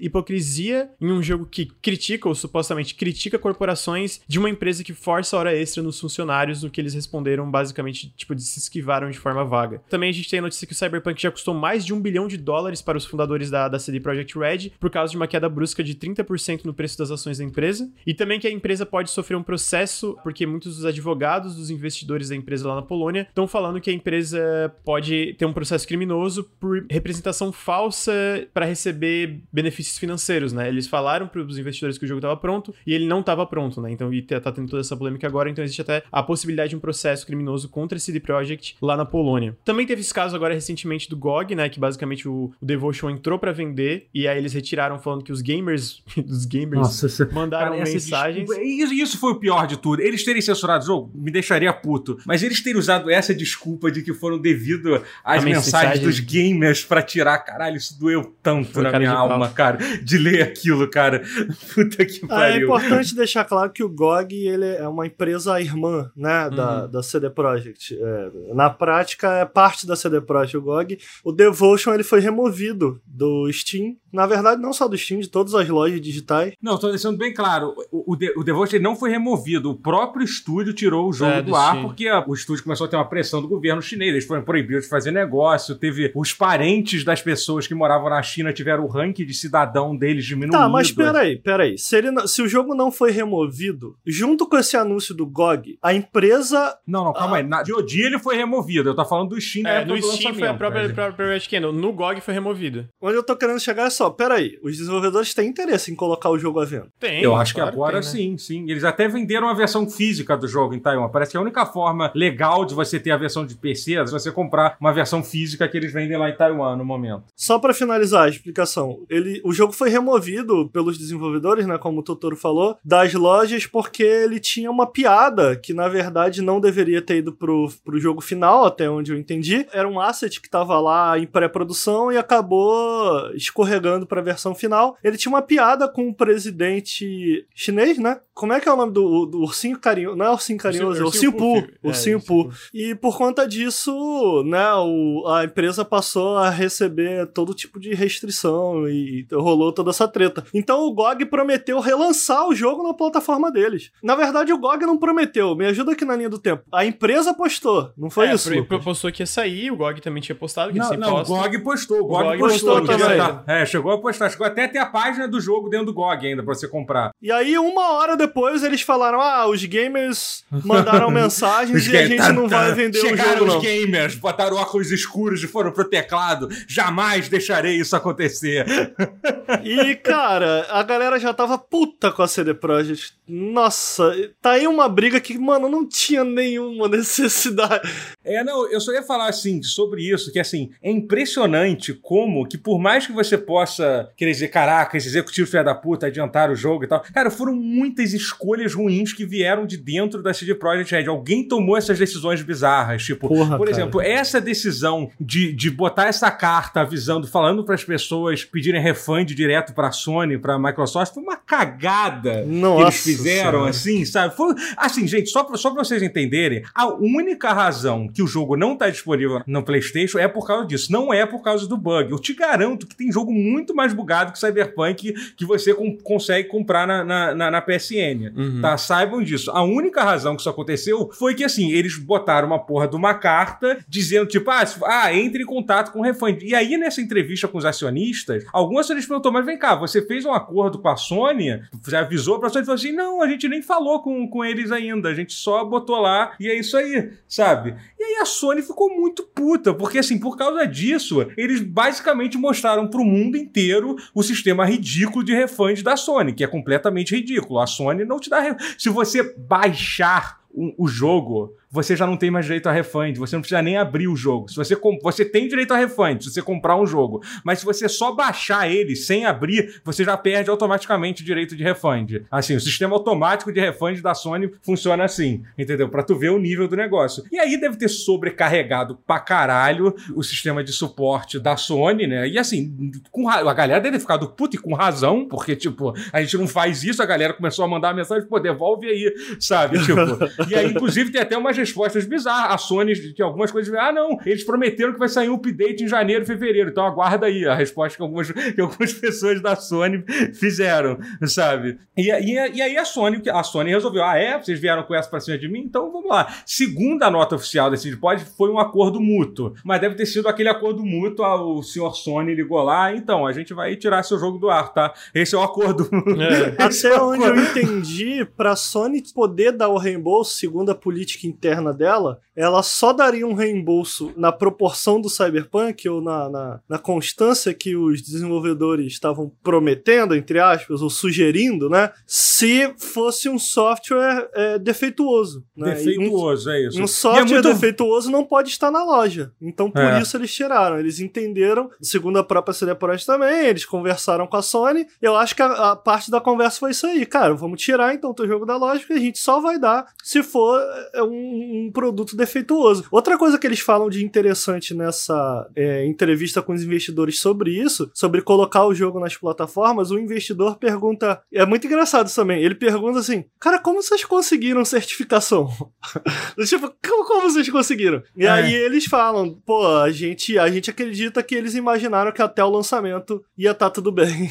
e claramente não tá. É, eu queria falar sobre essa questão da certificação, inclusive, que as pessoas têm uma visão meio errada de como funciona esse processo de certificação. Não é que chega lá uma galera lá da Sony joga o jogo inteiro para testar. Tem um cara que fez uma thread muito boa, não sei se foi o Rami, o Rami Ismail que, que fez, que ele falou que basicamente a certificação só, to, só tá lá para mostrar que o jogo, principalmente, que o jogo não afeta nada no console, que ele não trava o console, que ele não gasta mais energia do que ele pode, entendeu? Ele não tá lá para testar que se o jogo tá bugado, se o jogo tá dizendo o que, que tá prometendo ou não, entendeu? A certificação não é relacionada a isso. Até porque, de certa forma, seria meio que bizarro pra Sony averiguar, tipo, isso de cada jogo. É, até mas essa é a parada, o jogo está muito instável. Ele dá muito crash. Não, mas né? ele não. Mas ele não. Mas a questão que tá crash não tem problema. O problema seria se, se afetasse, se quebrasse o videogame. Esse seria o problema. Se afetasse o sistema para. A Sony só tá preocupada com isso. O resto é com o desenvolvedor, entendeu? É meio, é meio que isso. Então, e essa, essas são as decisões ruins. Essa foi uma muito ruim. Aí deu meio que por coincidência ou não, essa porra do, do negócio Devolver tinha que acontecer justamente nessa semana ainda. Uhum. Entendeu?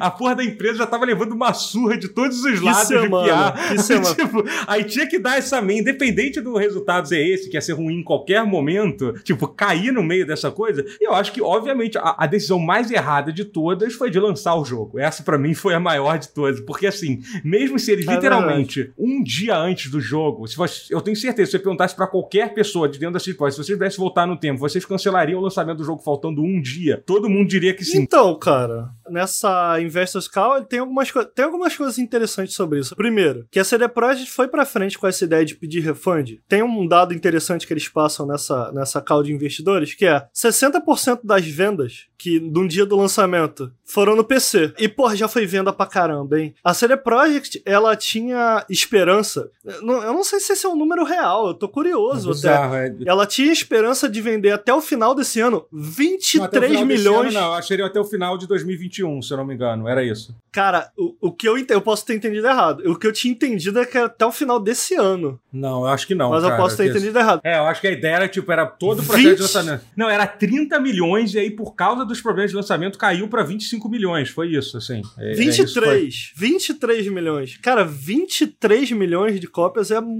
É muito absurdo, assim. Mas eu não acho que era. Mas eu não acho que era uma coisa tão surreal. Se você basear. É que assim, a verdade é que, ó, esse jogo é, é o jogo. Eu sei que é absurdo que, tipo, ah, mas quando sair GTA 6 vai ser muito mais hypado. Sim, eu tenho certeza. Quando sair GTA 6 vai vender mais que esse jogo. Mas eu acho de verdade que Cyberpunk 2077 é, é, foi o jogo mais hypado que, que eu já vi na minha vida. E provavelmente a gente, é, eu não, é, provavelmente a gente nem vai ver de novo. Porque assim, não é nem do feitio da Rockstar fazer o que, que esses caras fizeram, de ficar três anos hypando o jogo. A Rockstar tá cagando com Eles anunciam o jogo dele faltando três meses. Foda-se, ó. Aí o jogo tá pronto, daqui a três meses sai. Até porque eles aprenderam que essa é a melhor forma de, Mas de você, lidar. Você não acha que um, um, dos motivos do hype, para além do, do marketing inflado, tem muito a ver também com The Witcher, o impacto que The Witcher teve? Tem uma matéria muito legal sobre o Kotaku, isso, também falando sobre isso, quando começou o hype do jogo, que eu acho que é meio que uma, foi uma sequência de fatores, cara. Porque teve o The Witcher 3, que é isso, foi um jogo que ele realmente, para quem era fã, e isso foi uma coisa que contagiou até, até quem não era o fã, porque assim, tinha nós dois lá, literalmente era só nós dois no mundo tinha jogado The Witcher 2. No mundo dos gamers era isso. Era uhum. eu, nós dois e mais, e mais os cinco aqui do chat que jogaram antes do,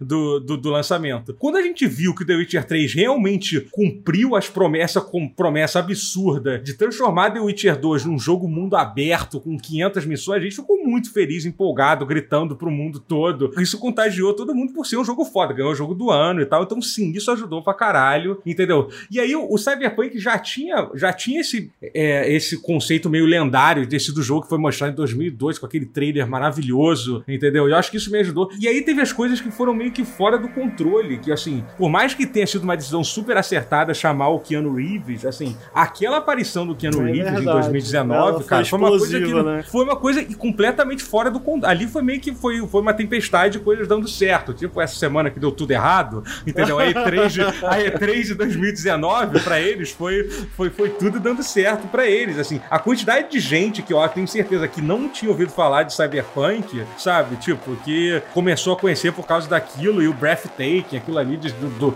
do, do Keanu Reeves ser aquela pessoa maravilhosa que ele é e tal, e ter tido aquela reação, sabe? Foi um troço. Foi, foi um troço absurdo, assim, sabe?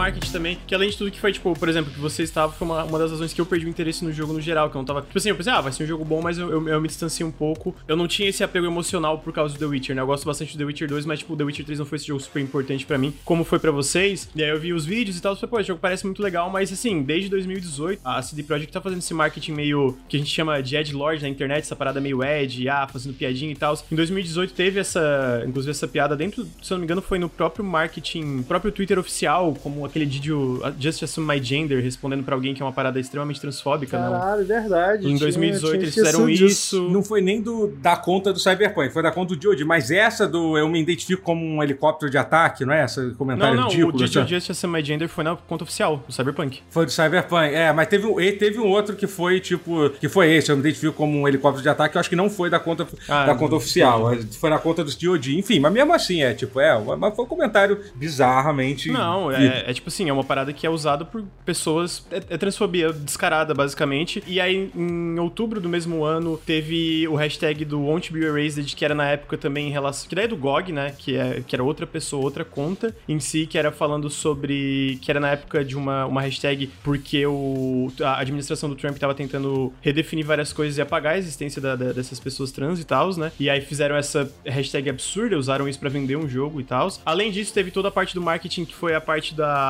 Da que todo mundo sabe, né? Da, daquele. Ah, não é um, é um pôster, é tipo um negócio da mulher super fetichizada, assim. Que também a teve. mulher uma, trans super é, fetichizada. Exatamente, isso, que também né? teve uma mulher que eles ganhou o prêmio de cosplay deles, que era uma mulher cis fazendo cosplay desse pôster desse pôster e tal. Que, cara, foi super problemático também. E também a parte do próprio criador de personagem, que é uma, é uma decisão, como vocês falaram, uma decisão bizarra, mano. Uma decisão que nem combina com a ideia de Cyberpunk como um todo. Além de toda a parte. Eu, eu já não tava assim tão no hype. No, no meu caso, né? Eu entendo totalmente você tá no hype, tipo, a decepção em relação ao jogo em si também, porque, cara, eu, eu sei como The Witcher foi uma parada importante para vocês, mas no meu caso até foi uma das razões que eu me afastei do jogo. Eu fiquei, cara, eu perdi um pouco de interesse por é. causa desse marketing. E eu nem sei se isso acontece no jogo, se existe, tipo, esse tipo de, de, de coisa descarada, sabe? Às vezes no jogo nem tem tanto isso, essas, é, tem coisas problemáticas, mas eu tenho essas paradas escancaradas, né? Esses são, são indícios graves. Eu lembro que eu cheguei a, a abrir uma live na época, inclusive eu perdi mais de um amigo por conta desse.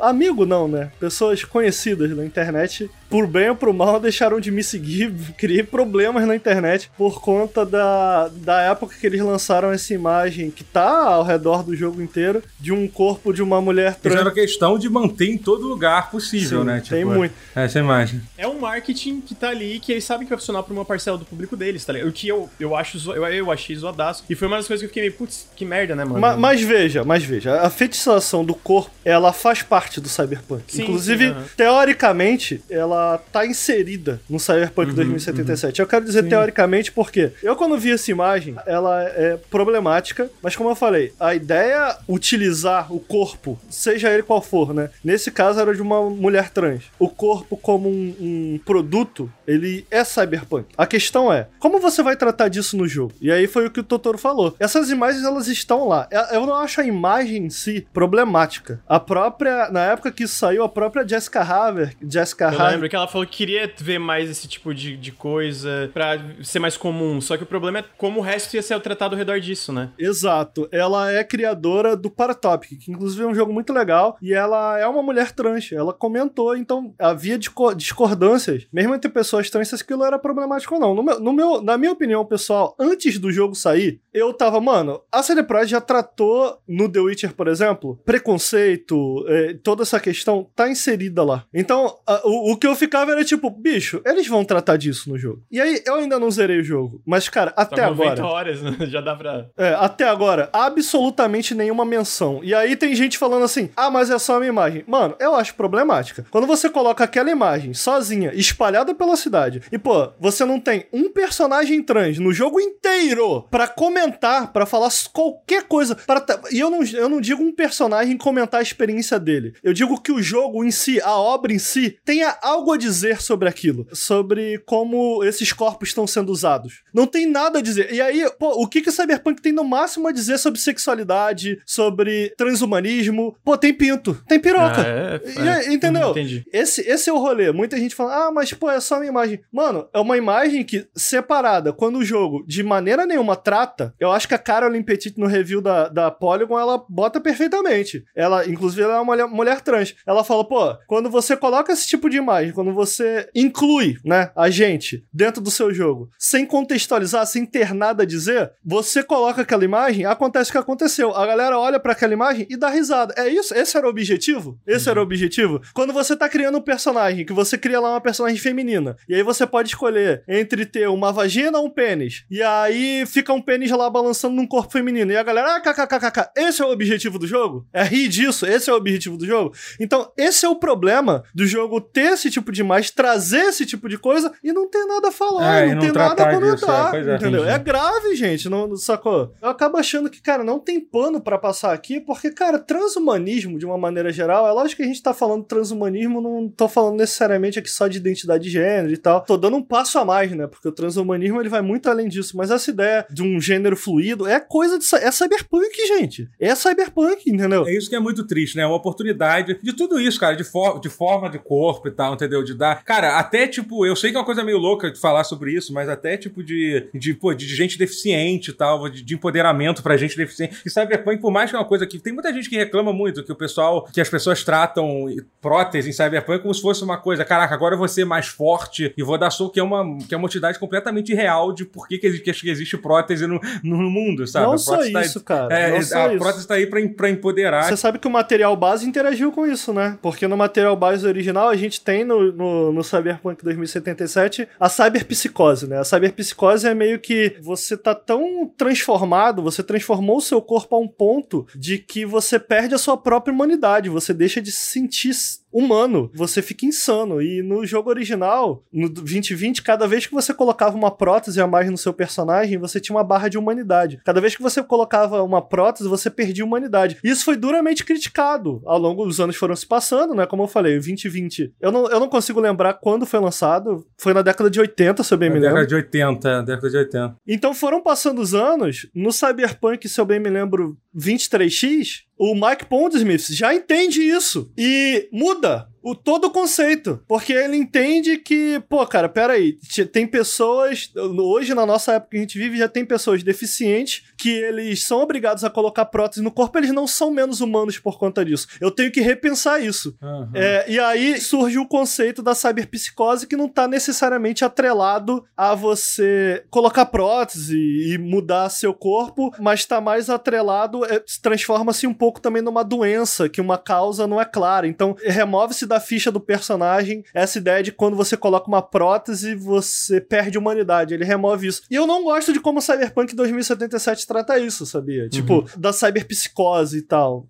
A gente é teve meio que uma side quest de matar mini boys, é isso, né? e eu acho que acaba cometendo erro, ainda que esse não seja o caso, acaba cometendo erro, até então, eu não terminei o jogo, fazer parecer com que essas pessoas ficaram loucas por conta das próteses. Então, onde eu quero, onde eu quero chegar, cara, em todo esse negócio? Ah, Ricardo, mas pô, nitpicking tá problematizando a parada. Eu não tô nem falando isso tudo pela problematização em si. É mais do tipo, são aspectos que são essenciais pro Cyberpunk, que eu cito aqui de maneiras separadas, podem parecer nitpicking, mas quando você coloca em conjunto, demonstra o que eu falei no início. A CD Projekt, o tratamento The Witcher que eu falei, que é do tipo, a CD Projekt entende muito bem o que The Witcher, a CD Projekt entende muito bem o que The Witcher faz bem, a CD Projekt entende muito bem o personagem do Geralt, eles não entenderam Cyberpunk. Eu acho que eles demonstram em vários momentos, eles demonstram um entendimento do que é o material base, mas eles não sabem interagir com o material base e eles não sabem dar o próximo passo em cima do material base, que era o que eu esperava, porque afinal de contas, o último jogo de Cyberpunk se passa em 2045, então a CD Projekt dá esse salto exatamente para que ela tenha liberdade de mexer na lore. E cara, não gosto do que eles mexeram na lore. Muitas vezes não gosto do, do que esse jogo tem a dizer. O que tem salvado a experiência para mim, eu acho que não é o caso do Totoro, eu acho que o Totoro tem gostado mais do que eu, são as pequenas histórias contadas nesse mundo. Que, cara, demonstram que a CD Projekt ainda entende o que tá fazendo, sabe? Tipo, ainda sabe criar um Pô, bom pelo menos personagem. Tem gente lá, porque assim, como a maioria do jogo desse tamanho tem inú- inúmeras pessoas escrevendo, sabe? No, no mesma coisa, sabe? É. Mas, mas aí você conseguiu entender o que eu quero dizer, Lucas? Tipo, antes do lançamento, a- com a visão que a gente tem agora, você cita isso eu fico, porra, os- todos os indícios estavam lá. De fato, todos os indícios estavam lá, mas a gente não tinha um jogo, né? Sim, sim. Baseado no trabalho antigo deles, eu, pelo menos, tinha confiança que eles saberiam Deu o tratar disso benefício tudo. da dúvida, né? Deu... Essa questão do marketing e tal, cara, eu nunca imaginei que isso fosse ser refletido no jogo, de verdade, assim, sabe? Eu sempre imaginei que, tipo, cara, isso pode ter sido uma decisão merda de um cara babaca que tava ali na, controlando as mídias sociais, entendeu? Que, que até parece que um dos caras foi até mandado embora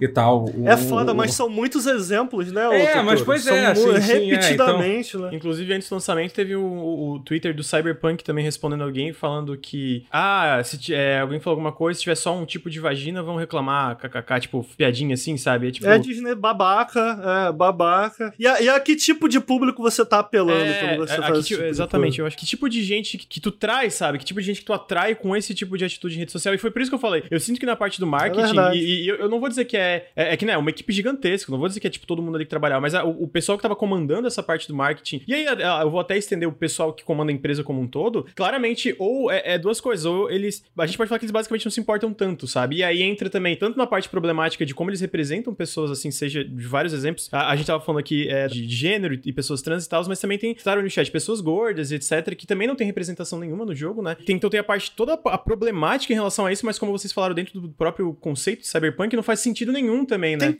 eu, eu acho que tem uma variedade interessante de corpos em Cyberpunk. Tá aí um defeito que eu não, que eu não necessariamente vou colocar. Quer dizer, tirando de fato o apagamento de personagens trans, você vê muito pouco comentários é, sobre isso. Eu também li muito que de pessoas gordas, no geral, não tem muita representação, não, eu não sei. Nem são né? maltratados, são Ah, entendi. Tipo, geralmente tem piada com o personagem ser gordo e tal. O que, o que, de novo, eu consigo entender. E eu vou explicar essa frase. Quando a gente começa o Disco Elysium, um dos personagens, agora eu não vou me lembrar exatamente o que ele fala, mas o Kuno, né, um personagem clássico, houve uma discussão muito grande porque ele, se eu bem me lembro, ele chama o personagem principal de Faggot, que é tipo, eu não quero falar ao vivo aqui porque, sei lá, vai que a Twitch me interpreta errado. Mas ele fala isso e teve uma discussão ao redor disso, tipo, será que ele deveria usar esse tipo de linguagem? Eu não tenho problema do criador escolher usar esse tipo de linguagem, contanto que assim como o Disco Elysium faz e muito bem, ele saiba dar a volta por- em cima disso, ele Entendi, saiba traçar comentários em cima disso. O Cyberpunk, então, tipo, fazer uma piada com um personagem que é gordo, cara, beleza, é da personalidade dos personagens ali, eles são meio babacas, é- entendeu? Porque o personagem pode ser gordofóbico, correto? Correto. Aham, sei. Entendeu? A, a questão é, e aí? E aí, o que que o O jogo que, que tu vai falar em o que, cima que o disso, jogo. né? É, eu- e eu, eu acho que esse é o problema, de uma maneira geral, porque há um problema na escrita de Cyberpunk em muitos momentos que eu sinto. Eu, eu não sei como colocar isso em português, mas ele é meio edgy o tempo inteiro, tá ligado? Sim. Que, É, é o marketing também, né? É, é todo. Haha, a gente faz piada de tudo, a gente É.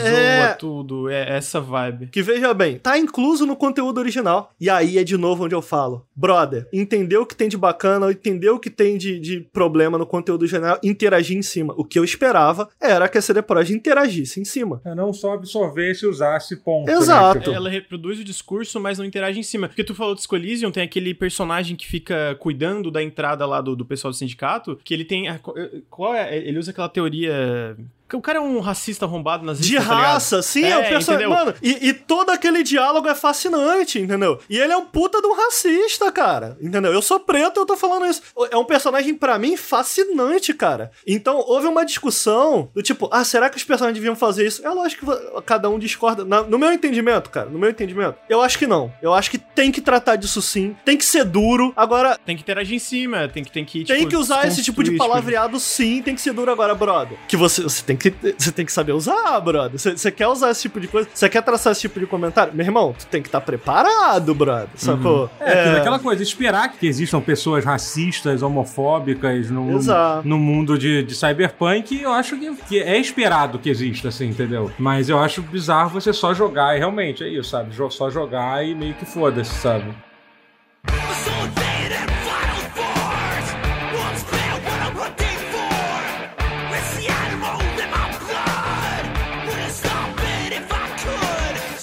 Queria fazer um comentário antes de mais nada, cara, porque eu comentei mais cedo, eu não sei se isso vai pro podcast, mas se não for, não tem problema. Durante uma pausa aqui que a gente teve no podcast, eu tava comentando sobre. É um jogo que, eu não sei se vocês sentiram isso, mas é um jogo que, por conta de todos esses problemas que existem, que estão lá, ele acabou polarizando muito, mas são problemas que existem em múltiplos outros jogos. Sei lá, o. o... Tô pensando aqui rapidamente, tá? Detroit, cara, ele tem problemas graves de como ele trata a raça. É... Monster Hunter, vou falar aqui de Monster Hunter de certa forma, é pior ainda o caso do David Cage, porque assim, ali eles tentam botar como uma mensagem principal do jogo. Ele né? tem problemas graves. O Monster Hunter ele tem problemas graves quando ele, direto ou indiretamente, fala sobre colonialismo e tal. Onde eu quero chegar com isso? Isso não faz de quem tá jogando o jogo racista, tá ligado? Pô, o cara gostou de Detroit Become Human. Cara, ele gostou por razões. Eu Sim. acho que é importante a gente falar sobre isso, eu acho que é importante a gente ter a capacidade de identificar isso e ter um debate sobre isso. Acho que isso é essencial. Agora, onde eu acho que polariza, que é o que tá acontecendo muito comigo no Twitter. Do tipo, gostou de Cyberpunk? Nazista! É bizarro. Não, isso é muito Porra, louco, cara. cara. As pessoas têm que entender que, cara, assim, obviamente é legal falar sobre isso e tal, tipo, é legal até você, cara, você quer, você quer ter tem esse. Você quer, tipo, traçar uma linha e dizer, cara, não vou comprar esse jogo por causa disso, disso, tudo, você tem todo o direito de fazer isso. Cara, mas você tem que entender, cara, que as pessoas têm direito de querer, de querer se divertir, de se entreter. Você tá entendendo, cara? Porque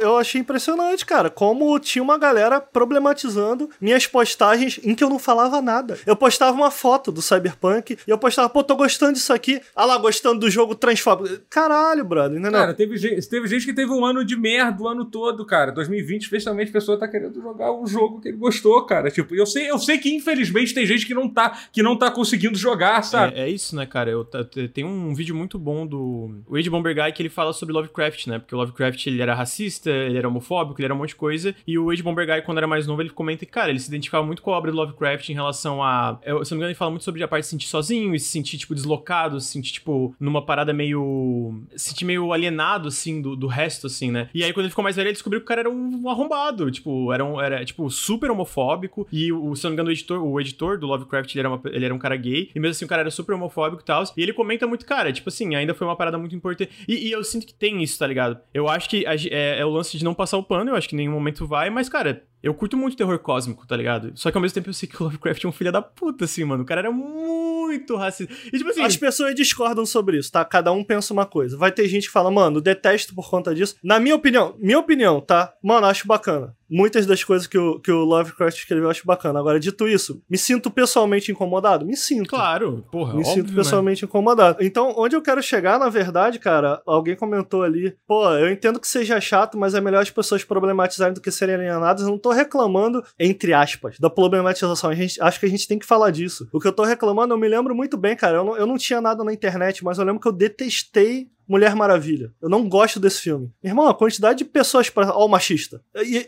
você tá entendendo? E tipo, quando, uhum. quando se transforma nisso, que eu acho que é algo que tá acontecendo com o Cyberpunk, quando se transforma nisso, cara, na real, na real mesmo, o que isso faz é matar a conversa. É matar qualquer alcance de conversa. De, de pessoas que muita gente parem e pensa, pô, cara, entendi o que o Ricardo tá falando. Discordam de mim ideologicamente, tá? Mas pegam, pô, entendi o que o Ricardo tá falando aqui. Mas de repente não é mais sobre o que o Ricardo tá falando, é sobre ele ser transfóbico. Se ele gostar de Cyberpunk, você é transfóbico você tá entendendo? Quando isso rola com qualquer produto de mídia, cara, eu acho muito cansativo. Eu acho muito cansativo. E me parece que isso tá rolando com, com Cyberpunk, sacou? Tipo, coisas que. Eu, mano, eu acho que o jogo tem problemas gravíssimos. Mas coisas que ficam para mim no Cyberpunk até agora que eu não zerei. Cara, eu vou continuar jogando, tô, tô, tô me divertindo com o jogo. São os pequenos personagens, né? Eu acho que esse jogo lida com pequenos momentos muito bem. Tipo, tem uma, um certo momento que você passa com a Penen dentro de uma casa em que ela coloca a perna no teu joelho e vocês começam a trocar muito uma ideia. Maneiro, muito foda. Porra, cara, é um momento pequeno acontecendo, em que nada grandioso tá acontecendo, que é um momento que, cara, ficou na minha memória, que eu lembrei. Tem um outro momento em que você troca uma ideia de ideologia mesmo com o Johnny Silverhand, que eu achei interessante. Eu falei, porra, interessante, cara, porque até então, no início, o Silverhand é só um boneco chato pra caralho, ele só tá lá pra te encher teu saco. Mas aí, de repente, a gente teve uma conversa, cara. Eu falei, porra, interessante, cara, essa, esse, essa troca de ideias que a gente teve aqui e tal. Eu acho que o que eu acabo gostando do Cyberpunk são esses pequenos momentos. A, até agora, esses pequenos momentos, cara, apesar dos bugs, apesar de todo o problema, de maneira nenhuma, mano. E essa é algo que eu quero trazer. De maneira nenhuma acho que, mano, isso justifica o jogo sair como saiu. Justifica o que, que tá acontecendo, quem tá jogando, porra, pra, pra quem tá jogando, quem, quem, tem um Xbox, um, um, PlayStation 4, tem todo, tem todo o direito de querer Exato. botar fogo, ficar putaço pra caralho. E gostar disso de maneira nenhuma diminui os problemas que existem, que estão lá. É, por um lado, eu sinto que eu consigo entender um pouco a, a frustração de quem é diretamente atingido por essa parte em relação à representação e tal, mas porque a gente tá falando sobre, a gente tá comentando sobre, mas a verdade é que a maioria das pessoas, a maioria do, especialmente, vamos dizer, veículos maiores, talvez nem comentam sobre esse tipo de, de, de, problemática, então eu consigo entender a frustração, mas ao mesmo tempo é isso, né? Não é porque tu tá gostando do jogo que, tipo, tu concorda com visões ou coisas que ele apresenta ali. Eu também não concordo com o chat fala tem que separar o criador da criação, não acho que é assim. Eu acho que não é tão simples, eu acho que, cara, é tipo assim, eu, eu gosto de coisas e contos que o Lovecraft fez, mas tem coisa que eu li dele, cara, que me deu nojo, assim, eu, eu me senti mal lendo, entendeu? Eu fiquei, caralho, mano, isso aqui é péssimo. Então, tipo, eu não consigo separar um do outro. Ao mesmo tempo, foi uma parada que, especialmente quando eu era mais novo, que eu não tinha mais, tanto, às vezes, a, a consciência dessas coisas, que me impactou, né? Então, tipo, ali, o impacto tá ali, aí, entendeu? Entendeu? Tipo, aquilo ali. É exatamente isso. Eu acho que, cara, a, a, pessoa tem que ter o direito de, de poder aproveitar aquilo, sabe? Você não sabe, você não sabe em que situação a pessoa tá jogando aquele jogo naquele momento. A quantidade de outros problemas. A, a verdade é que as pessoas, às vezes, têm, têm mil problemas na cabeça que não, que não são esses. Ela só tá querendo jogar aquele jogo para se divertir. Talvez em certo momento, em algum momento assim, como se provavelmente quando você leu Lovecraft pela primeira vez, quando você tinha, sei lá, 15 anos, alguém viesse falar o conto racista, é você mandar essa pessoa se fuder, sabe? Entendeu? Eu não quero saber disso, assim, entendeu? Você não tinha nem noção de como você aprender. Que hoje em dia você tem, sabe? Claro, uma coisa é você, tipo, você não pode querer, tipo, o cara tá lendo lá, lá Main Kampf e tal, tá achando, tá achando mó, mó livro show e postar no, postar, postar no Twitter sobre, sobre isso é um negócio diferente, uhum. sabe? É só, é só comentando porque, assim, eu acho que, de novo, é importante a gente trazer isso. Eu acho que, cara, jogar e tal, não tem problema nenhum. Mas é que nem eu falei, especialmente no caso de vocês, que vocês têm esse apego emocional com The Witcher, tipo, criou, criou esse vínculo. Pô, o Ricardo, especialmente, que eu já conversei, eu sei que foi uma parada, tipo, um jogo importante. Eu, eu, eu consigo entender. No meu caso, foi, o meu caso foi o contrário. Foi, tipo, realmente, como eu não tenho esse vínculo, o marketing chegou a me afastar do jogo. Foi, tipo, cara. Uhum. Entendeu? O que é justo. É, entendeu? Ju é, é, é, basicamente, eu acho que tem esse lado. Eu consigo entender a frustração, especialmente de gerente. E também a frustração, eu lembro quando a gente fez o, o podcast sobre a Ubisoft, como tu tava revoltado também, né? Basicamente, a maioria desses problemas que a gente fala sobre, eu não sou diretamente afetado por isso. Então, tipo, não pega no âmago ali, né? Não é uma parada que eu tô, tipo, caralho, mano, porra. Mas ao mesmo tempo, porra, eu vou falar que eu não consigo entender a frustração de pessoas que são afetadas por isso. E às vezes nem tem debate sobre, nem tem cobertura sobre isso. É tipo uma parada que, putz, aconteceu isso aqui, vai numa nota de rodapé e de repente passa pro próximo, pra próxima polêmica do dia, né? Eu acho que a partir daí, cara, eu acho que resta essa pergunta que você trouxe também, né, Lucas? Tipo, eu queria muito ouvir do Totoro. Primeiro, Inclusive, a própria CD Projekt, isso é algo que eu, que eu acho que é interessante talvez de trazer com a pergunta. A CD Projekt, durante uma conference call, eles falam que talvez, talvez, se eles pudessem voltar no tempo, eles teriam lançado o jogo só pro PC. Você acha que se o jogo tivesse saído lançado só pro PC, Totoro, teria causado esse reboliço? Se, se você acha que um ano a mais ou quanto tempo de desenvolvimento a mais você acha que esse jogo precisava e se é que isso é possível para entregar o jogo que eles prometeram. E aí emenda com a terceira pergunta do Lucas, que é: tem volta para Cyberpunk com o que a gente tem hoje? Em vez de brincar com esse e se que eu tô tacando para você, com o que a gente tem hoje, você acha que tem volta? Não, eu vou primeiro responder essa pergunta do Lucas. É que assim, porque é muito fácil o Lucas ou o Bruno, que eu acho que eu vi o Bruno falando sobre isso. Ah, porque depois de Cyberpunk as pessoas deveriam repensar esse modelo de fazer jogos grandiosos. É muito fácil para ele, pro Lucas ficar feliz jogando um jogo indie de 8 horas. Porque ele, o Ricardo, a gente gosta de jogar 150 horas uma porra de um jogo de RPG. Mas eu gosto Caralho. de jogo. E, tipo... Eu gosto de RPG, Totoro. O, o, quando eu argumento Entendeu? Isso... Então, absurdo, absurdo. Achei absurdo. Achei absurdo. Entendeu? Tipo, eu nem sei se o Bruno falou isso. Eu tenho a impressão foi que ele falou isso. do Bruno. Do, do, do, Bruno. Nem sei se ele falou isso de verdade. Mas, tipo... Mas, sério, assim, eu, eu acho... Eu, sinceramente, acho meio, meio louco essa crítica tipo, ah, não, esse modelo de jogo não funciona. Isso eu acho muito louco. Eu acho que, primeiro que tem crunch em jogo de 8 horas, tem crunch em jogo de 100 horas. Não é, não é um modelo do jogo que vai fazer o jogo ser, ser feito de uma forma diferente. Segundo, que obviamente tem muita gente que gosta disso. Assim, é só uhum. ver, porra, o sucesso que foi Skyrim, é, o sucesso que o Cyberpunk fez, a porra do jogo teve 8 milhões de, de cópias, teve a pré-venda maior do que, do que Red Dead 2, entendeu? Então, assim, é, é um, é, é, um negócio, é um negócio foda, assim. Então, eu realmente espero que eles tenham saído. Eu vou ficar muito triste, de verdade. Eu vou ficar muito, assim como o Ricardo, eu vou ficar muito mal se isso realmente for o fim da, da CD Projekt, sabe? Porque, assim... Eu Porra, eu vou ficar triste muita... pra caralho. Esse pau chora. É, é, tipo... e, assim, especialmente porque, porque eu sei que, primeiro, eles são uma das, un... uma das pouquíssimas estúdios que sobraram pra gente, Ricardo. Não tem muita gente, cara. A BioWare tá naquela situação lá, então até você que vê que teve uma notícia mais ou menos boa, que eles, que eles, que eles contrataram uma galera que trabalhou no Mass Effect, no Dragon Age antes e tal, entendeu? Então, cara, desculpa, pra gente é uma merda, que vai, vai cada vez ter menos esse tipo de jogo. Tem Obsidian também e tal, tem outras coisas muito foda, tipo, Baldur's mas, cara, CD Projekt, assim como o Ricardo falou, é, é, eu tinha uma sensação, eu tinha uma relação muito próxima que ele tinha com esse. CD Projekt, ela, ela tava, tipo... Mas eu fiquei profundamente decepcionado. Eu sim, então, ela tinha... Sim, exatamente, mas ela, ela até o lançamento de Cyberpunk, ela tava acima do, da BioWare. É, então, assim, eu acho que o produto final, um RPG de, de 100 horas e tal, é uma coisa que tem um mercado muito grande e eu acho que, tipo, tudo bem, a forma que o jogo pode ser feito pode ser mudado, entendeu? Pode ser atualizado e tal. Claramente, a forma que a CD Projekt tá, tá fazendo não funciona. Esse esquema de, de você ruxar o jogo, no, fazer esse crunch absurdo no final. E, e, e só para completar, eu acho que uma coisa, é só pra gente já falou sobre isso, mas é que, é que quando estava mostrando toda aquela timeline, a coisa que mais me incomodou de verdade, com uma das coisas que mais me incomodou, teve várias, já falei a coisa mais, mais de uma vez hoje, mas é que assim, é que o que a CD Projekt fez, ela basicamente, ela, ela sacou, ela fez cash-in na boa vontade que o consumidor tinha com eles, entendeu? Isso é muito escroto que eles fizeram. Essa quebra de confiança do consumidor, quando eles aceitaram que a gente vai lançar esse jogo fudido do jeito que tá, a gente vai usar todo toda essa boa reputação que eles, que eles criaram durante todo esse tempo para literalmente sacar dinheiro. Porque assim, que foram, é as 8, que foram as 8 milhões de cópias de pré-venda, são as pessoas que até hoje estão defendendo, porque eles conseguiram criar uma, uma base de fãs que até hoje tem a galera criticando. Ah, você, a culpa é de vocês que estão jogando num console de 8 anos atrás.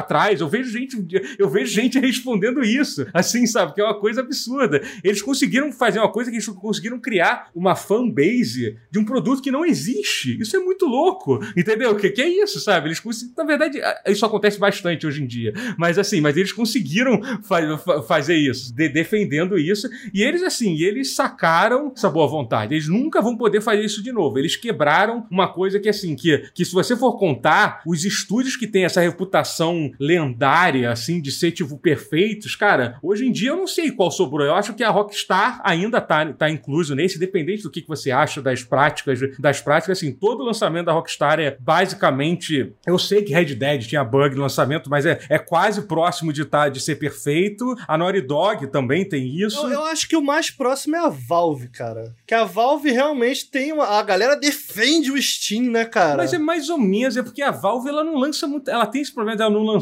jogo também e tal. Mas eu acho que um exemplo de uma empresa que perdeu essa boa vontade é a Blizzard, cara. Porra, muito. Que até é Diablo 3, é até Diablo 3, a Blizzard era considerada assim, tipo, o maior estúdio de todos os tempos. Era tudo perfeito que eles fizeram. Eles nunca tinham errado na vida, entendeu? E aí eles lançaram o Diablo 3, que foi aquele desastre. melhorou até muito, coisa... melhorou muito. Sim, não, mas assim... Deu a volta. É uma... A gente perguntou é, se deu é, é até uma coisa meio louca, que assim, eu não tô querendo passar pano não, mas as pessoas acham que, não, tipo... Não tô querendo passar o pano, mas deixa eu pegar o pano aqui, calma aí. Já tô com o pano na mão, mas as pessoas acham que, tipo, esse é o primeiro lançamento ruim de jogo que já teve. Cara, já teve muito jogo. Eu, eu, ainda, eu acho que esse é o pior lançamento de um jogo que eu já vi. Eu acho que... Sério? Talvez seja, não sei, mas assim, é. É, com certeza é um dos piores. É assim, verdade. Porque, tipo, mas assim, já teve muito lançamento bizarro de jogo, cara. Tipo, Assassin's, a, a, a Ubisoft é uma empresa que até o Assassin's Creed Unity, até o, o Watch Dogs também, cara, tinha uma reputação excelente, assim, sabe? Tipo, e, e, é uma coisa assim, quando você quebra uma vez, você vê como é que é a reputação da Ubisoft hoje em dia, né? Tipo, eu não tô nem falando da reputação pelo, pelos casos de abuso, não, tô falando da reputação do gamer mesmo. Ah, Bugsoft, não sei o que lá,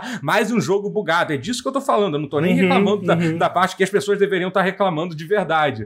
Entendeu? É, é disso, sabe? Ah, mais um jogo bugado da Ubisoft. Que eu, sinceramente, acho que a Ubisoft melhorou muito, muito nesse sentido, assim, sabe? Tipo, ainda melhorou, acho que, tipo, é, ainda lança jogo, jo, jogos bugados e tal, mas, tipo, cara, não é nem Pô, você pega o Watch Dogs 2, foi um jogo que lançou quase que sem nenhum problema, um jogo online e tal. É, teve o, o caso do Arcanite, por exemplo, foi um caso que até as pessoas compararam, mas não foi. É até, é até engraçado isso falar, porque as pessoas estavam. Eu vi muita gente comparando o caso do Arcanite, porque o Arcanite ele saiu da Steam na época do lançamento do port de PC. Eu não sei se vocês uhum. lembram disso. Lembro. Mas aí você mostra como nunca é pró-consumidor isso, né? Por que, que ele saiu da, da loja do Steam? Porque assim, a galera começou a fazer muita crítica ruim e ele foi lançado na mesma semana que a Steam começou a dar refund automático no jogo, cara. Então, a publisher preferiu tirar o jogo da loja para evitar que as pessoas pedissem refund do jogo, uhum. entendeu?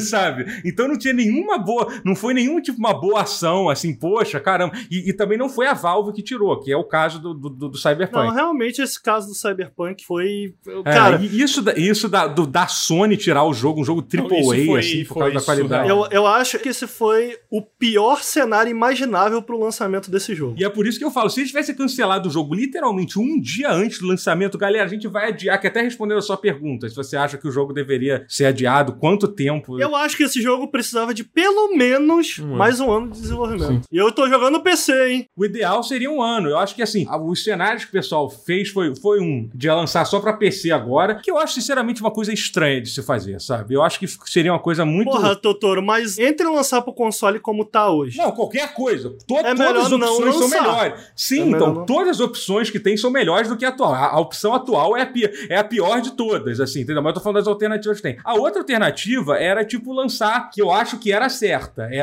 para mim era essa. Eles tinham que anunciar, galera, não vai sair mais pros consoles antigos. Desculpa, mas é, era isso que eles tinham que ter é, feito é de verdade. verdade. E uhum. aí só lançar a versão next gen com console. E aí tem aquele problema que eu entendo, que é foda você querer lançar um jogo com essa expectativa toda para consoles que acabaram de lançar, que tem uma base de, de jogadores baixa ainda, porque o console ainda não vendeu o potencial Sim. todo. Tem uma razão de por que as pessoas evitam lançar grandes lançamentos no primeiro ano de vida de um console, é por causa disso. Mas aí tem razão perfeita. Adia mais um ano o jogo, pronto, perfeito. Eles têm mais um ano para trabalhar a porra do jogo e tipo, e aí já lança quando, quando o Play 5 e o Series X tivessem, tivessem realmente uma base, uma base de console. Mas o problema é aquilo que eu falei, que eu falei naquela hora. A partir do momento que eles anunciaram a data de abril, cara, eu acho que internamente não tinha mais, eu acho que não tinha mais moral, tipo, dos funcionários de, de, de, de trabalhar aquilo, sabe? Porque nem, porque mesmo se ele chegasse assim, então, gente, ah, não vai ter crunch mais, a gente vai ter mais um ano para trabalhar com calma. Ninguém ia acreditar nisso, e até porque não ia acontecer isso. É óbvio que,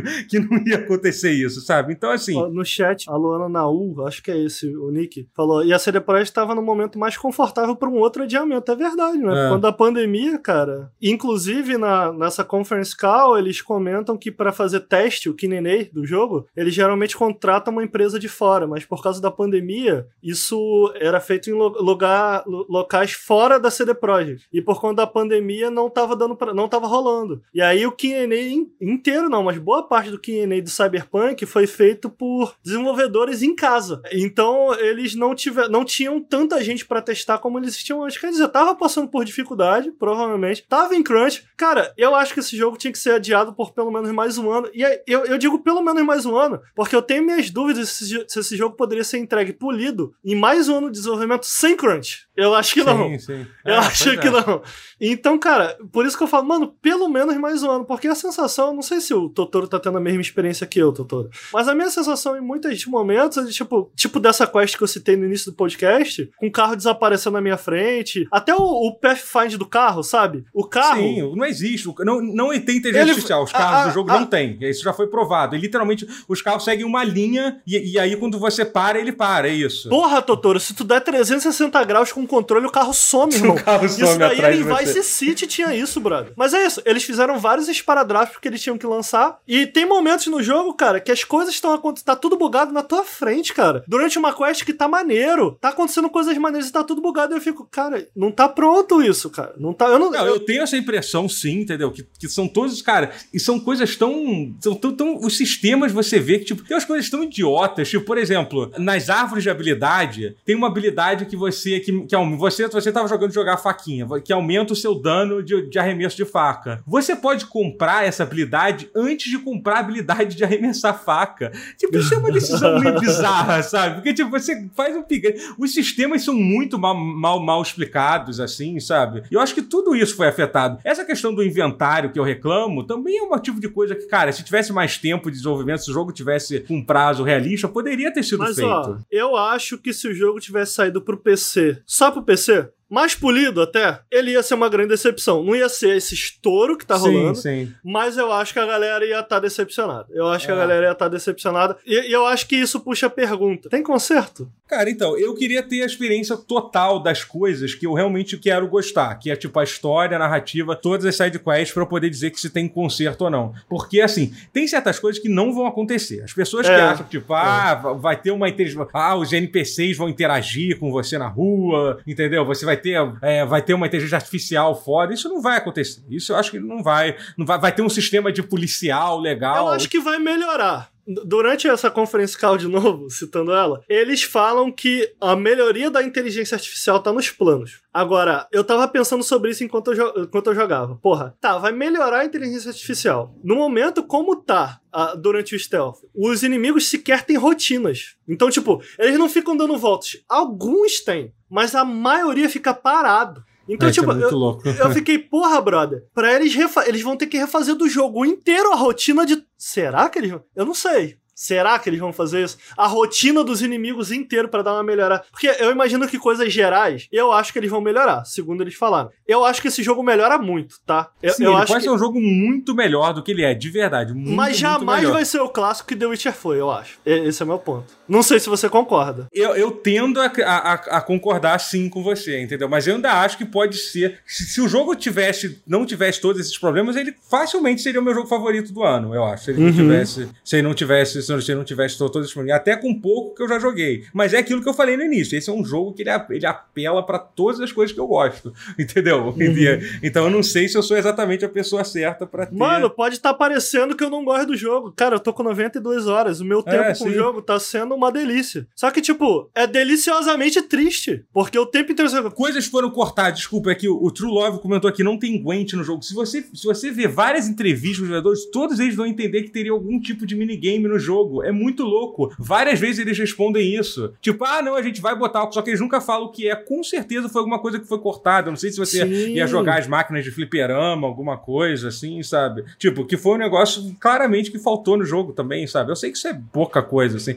Mas assim, mas só pra responder a pergunta do Lucas, tipo, que eu acho que é tipo, se acha que tem salvação, assim, além de eu, obviamente eu quero muito que tenha salvação, que eu vou ficar muito, muito triste se não tiver, cara, se a gente, se, se pode se perder, até porque, cara, independente dos executivos filha da puta, tem muita gente boa que trabalha, que, tra- que trabalha lá dentro, sabe? Tipo, eu sei da qualidade da, Eu acho que da a CD Projekt não, sa- não tá sobre risco. Eu não sei se é, é- qual a direção da pergunta do Não, lugar. não, é mais sobre o Cyberpunk. O Cyberpunk. Eu não Ah, acho que a tá. CD Projekt tá em risco. É porque até falaram no chat, será que tinha dinheiro pra adiar o Cyberpunk mais um ano? Cara, tinha, a gente sabe que eles tinham uma reserva de dinheiro bem grande. E não só isso, cara, o The Witcher, o The Witcher 3, cara, ele ainda dá muito dinheiro pra CD Projekt, especialmente depois do lançamento da série, sabe? É, vendeu muito esse ano por causa da série, o The Witcher 3. Então, tipo, adiar mais um eles tinham como adiar. Se for por causa de dinheiro, tinham com certeza. E eu acho que se eles tivessem adiado, teria sido um resultado bem melhor do que a gente teve hoje, né? Eu acho que a, a CD Projekt tá em risco nem um pouco. Eu não acho que ela tá. Mas, tipo assim, o que que eu falo e o que que eu falo da volta do, do jogo é do Cyberpunk. E talvez se a gente for entrar na CD Projekt, é mais a debandada de talento. A gente, a gente viu isso na Bioware. Tipo assim, pô, a, a, a Bioware tecnicamente tá em risco. Pode ser por causa da EA,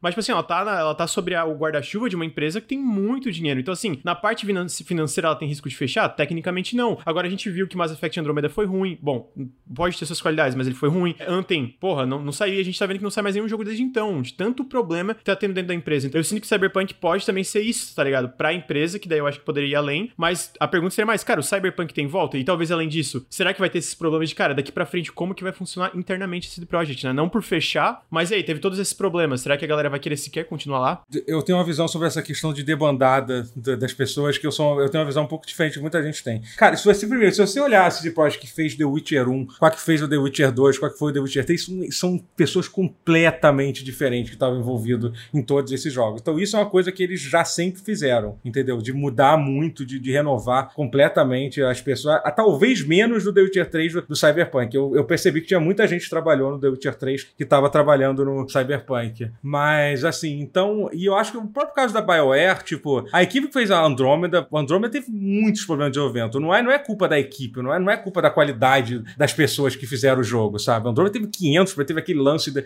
de trocar a engine gráfica e tal. E antes eles estavam tentando fazer uma coisa fora da zona de conforto deles Pô, e não deu certo. pessoa também é um pouco fora da zona de conforto da CD Projekt, né? É bastante, é bastante. Exatamente, mas é por isso que eu não acho que seja, tipo, eu não acho que vai ter, tipo, ah, vai todo mundo embora e o estúdio acabou. Eu, nunca, eu não acredito nisso. Eu não acredito em quase nenhum estúdio, desculpa. Eu, eu, pra mim, eu acho que é possível sim. Porque, sabe, não é que, tipo, não, se realmente sair todo mundo, mas é porque o que acontece muito, as pessoas se concentram, tipo, sei lá, ah, o Avalon saiu da Obsidian, pronto, acabou o Obsidian. Cara, uhum. eu tenho certeza que não, tinha é. nove pessoas ali que eram tão importantes quanto eles, que, que um, e pode ser que uma ou duas daquelas seja suficiente para manter para manter a essência do jogo, sabe? Uhum. Até a questão da Naughty Dog mesmo, eu sei que não importa o que você acha do, do cara lá, do... Neil Druckmann no Neil Druckmann, cara, ele claramente é uma figura muito mais importante do que a quantidade enorme de pessoas que saíram de lá. E às vezes essa pessoa não é uma pessoa egocêntrica como o Neil Druckmann, que adora aparecer em tudo,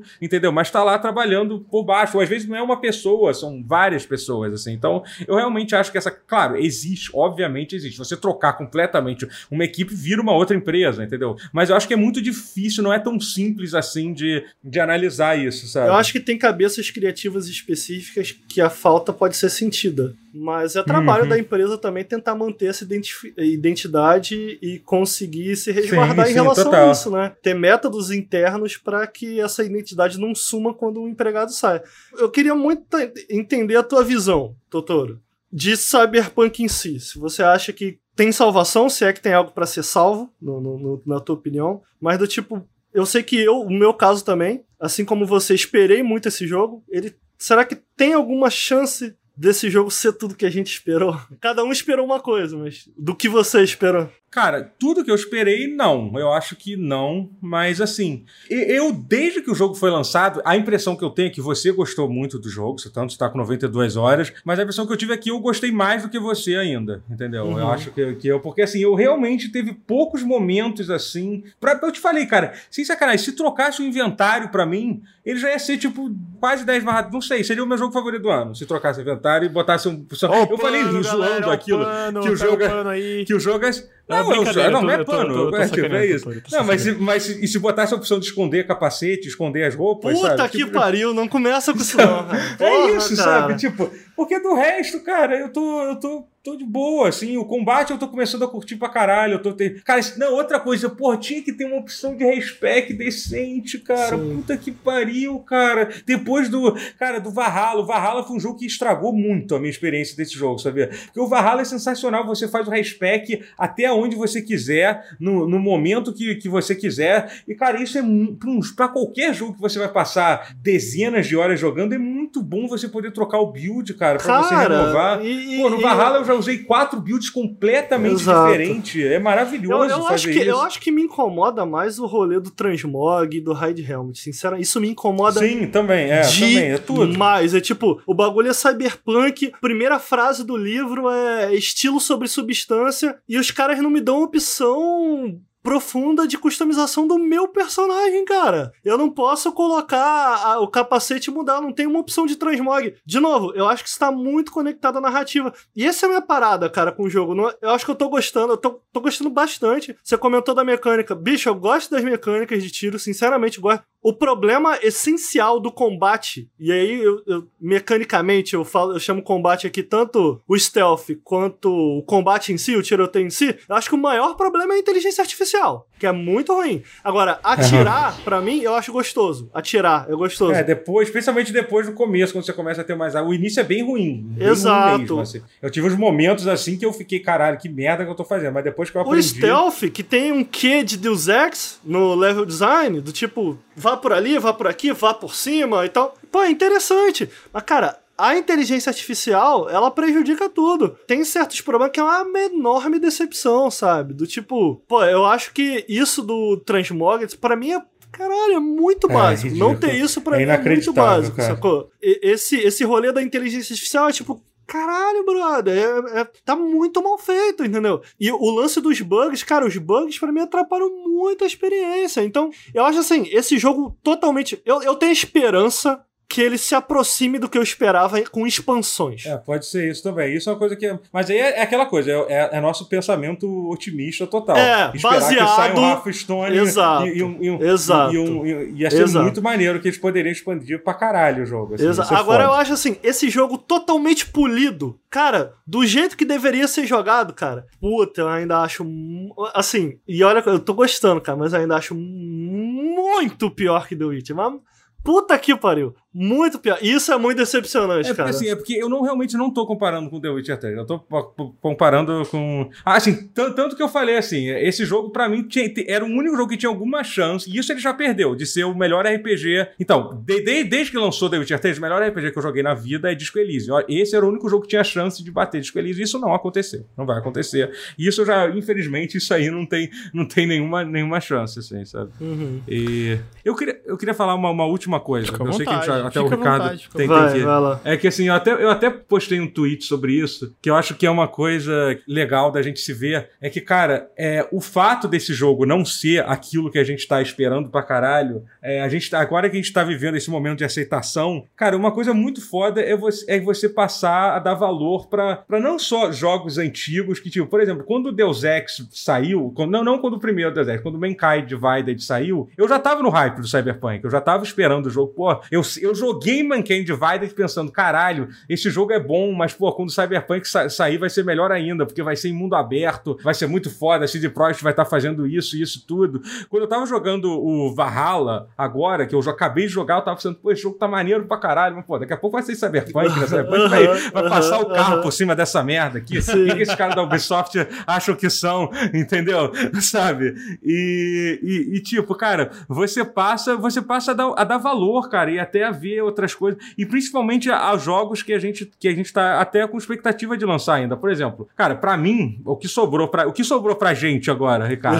Cara, Bal- Baldur's, Baldur's Gate 3, que porra, cara, eu, eu joguei só um pouquinho do Early Access, porque eu não quero jogar no Early Access, e, cara, todo mundo tá jogando, parece que vai tá foda pra caralho, entendeu? Então, porra, eu acho que vai, ah, que vai alimentar pra cacete. É, cara, até o próprio, o próprio Bloodlines 2, que era um jogo que eu já tava meio que tipo, ó, já era, vai sair depois de Cyberpunk, foda-se, entendeu? Entendeu? Quer saber um já- que eu tô no hype, cara? É o. Qual? Nunca joguei o primeiro, mas aquele de zumbi. Ah, parece Dying tá- Light 2, pô, parece Dying Light tá- 2. parece- Mas tá esse irado, Aí, pô. esse aí parece estar mó problema de desenvolvimento. Então, os dois também. estão, os Do dois estão. O Bloodline. assim, aham. Não, tá, os, do, os dois estão em development é o fudido. O, o Bloodlines 2 também. Sim, saiu todo mundo, né, da equipe original. Saiu uma galera, não a equipe toda, mas da- do- dos leads. Tipo, saiu é, a Cara Ellison. Eu não sei se a Cara Ellison saiu. É, a Cara Ellison A saiu Cara depois. Ellison saiu? O Mitsoda Porra. saiu, o lead, o diretor saiu, o diretor criativo, o lead designer saiu. O, o, o Avelone saiu também, né? Saiu, o Avelone Sim, Tudo, a Avalone né? não, Avalone não existe O mais. Avalone não existe mais. mais. É. Perdeu. Esse aí foi cancelado, esse já não Sim. existe Não, mais. o Mas o, o, o Dying Light 2 é um que eu tava muito animado também. Eu tô animado também, que os caras falaram que vai ter um negócio de você fazer várias escolhas e decidir o que, que vai fazer. Sim, eles e tal. citaram The Witcher 2, eu lembro. Opa, É. citou The Witcher 2, opa. É, pois é, exatamente. E tem uma galera que trabalhou no The Witcher 2 que tá fazendo, porque o Dying Light é feito por, por um estúdio polonês, né? Então ainda tem isso. Mas a história do Dying Light 1 é muito ruim, muito ruim mesmo. Eu É, adoro o jogo, joguei, só que a história é horrenda. Só que assim, na época eu, eu- Quer dizer, eu ainda acho que o Chris Avellone ainda é um bom, um bom roteirista, por mais que ele seja um filho da puta. Sim. Quando eu vi que ele tava envolvido, eu fiquei bastante feliz de saber, caralho, vamos, vamos fazer uma história maneira. O Dying Light 2, já fiquei mais animado com isso. Mas enfim, é isso, sabe? E cara, e aí você reflete algumas coisas, cara. Pô, cara, o sistema de diálogo do, do Deus Ex, dos dois últimos Deus Ex, é, É maneiro. muito maneiro, é cara. maneiro. muito- porque eles conseguiram, eles foram talvez um dos únicos jogos conseguiram fazer aquele, aquela luta de diálogo ser uma coisa Sim. relevante e maneira. Você escolhe qual argumento você vai usar e você tem um preview do que você vai dizer, sabe? É muito, muito É, foda, eu sabe? acho que o, o, o Deus Ex eu tava comentando. Tem, tem.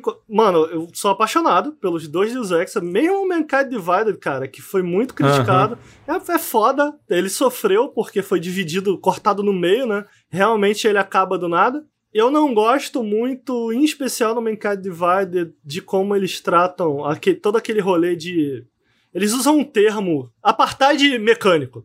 É tipo, puta, você quer trazer o apartheid mesmo? É, pois e não, é. E não quer envolver raça. Eu, eu, É, e eu acho, e eu acho o conceito meio bizarro. Tipo, aconteceu É. uma coisa e do nada toda a sociedade Sim. resolveu se dividir. Eu, eu acho que é, é- é um Sim, conceito meio, meio, meio merda, assim.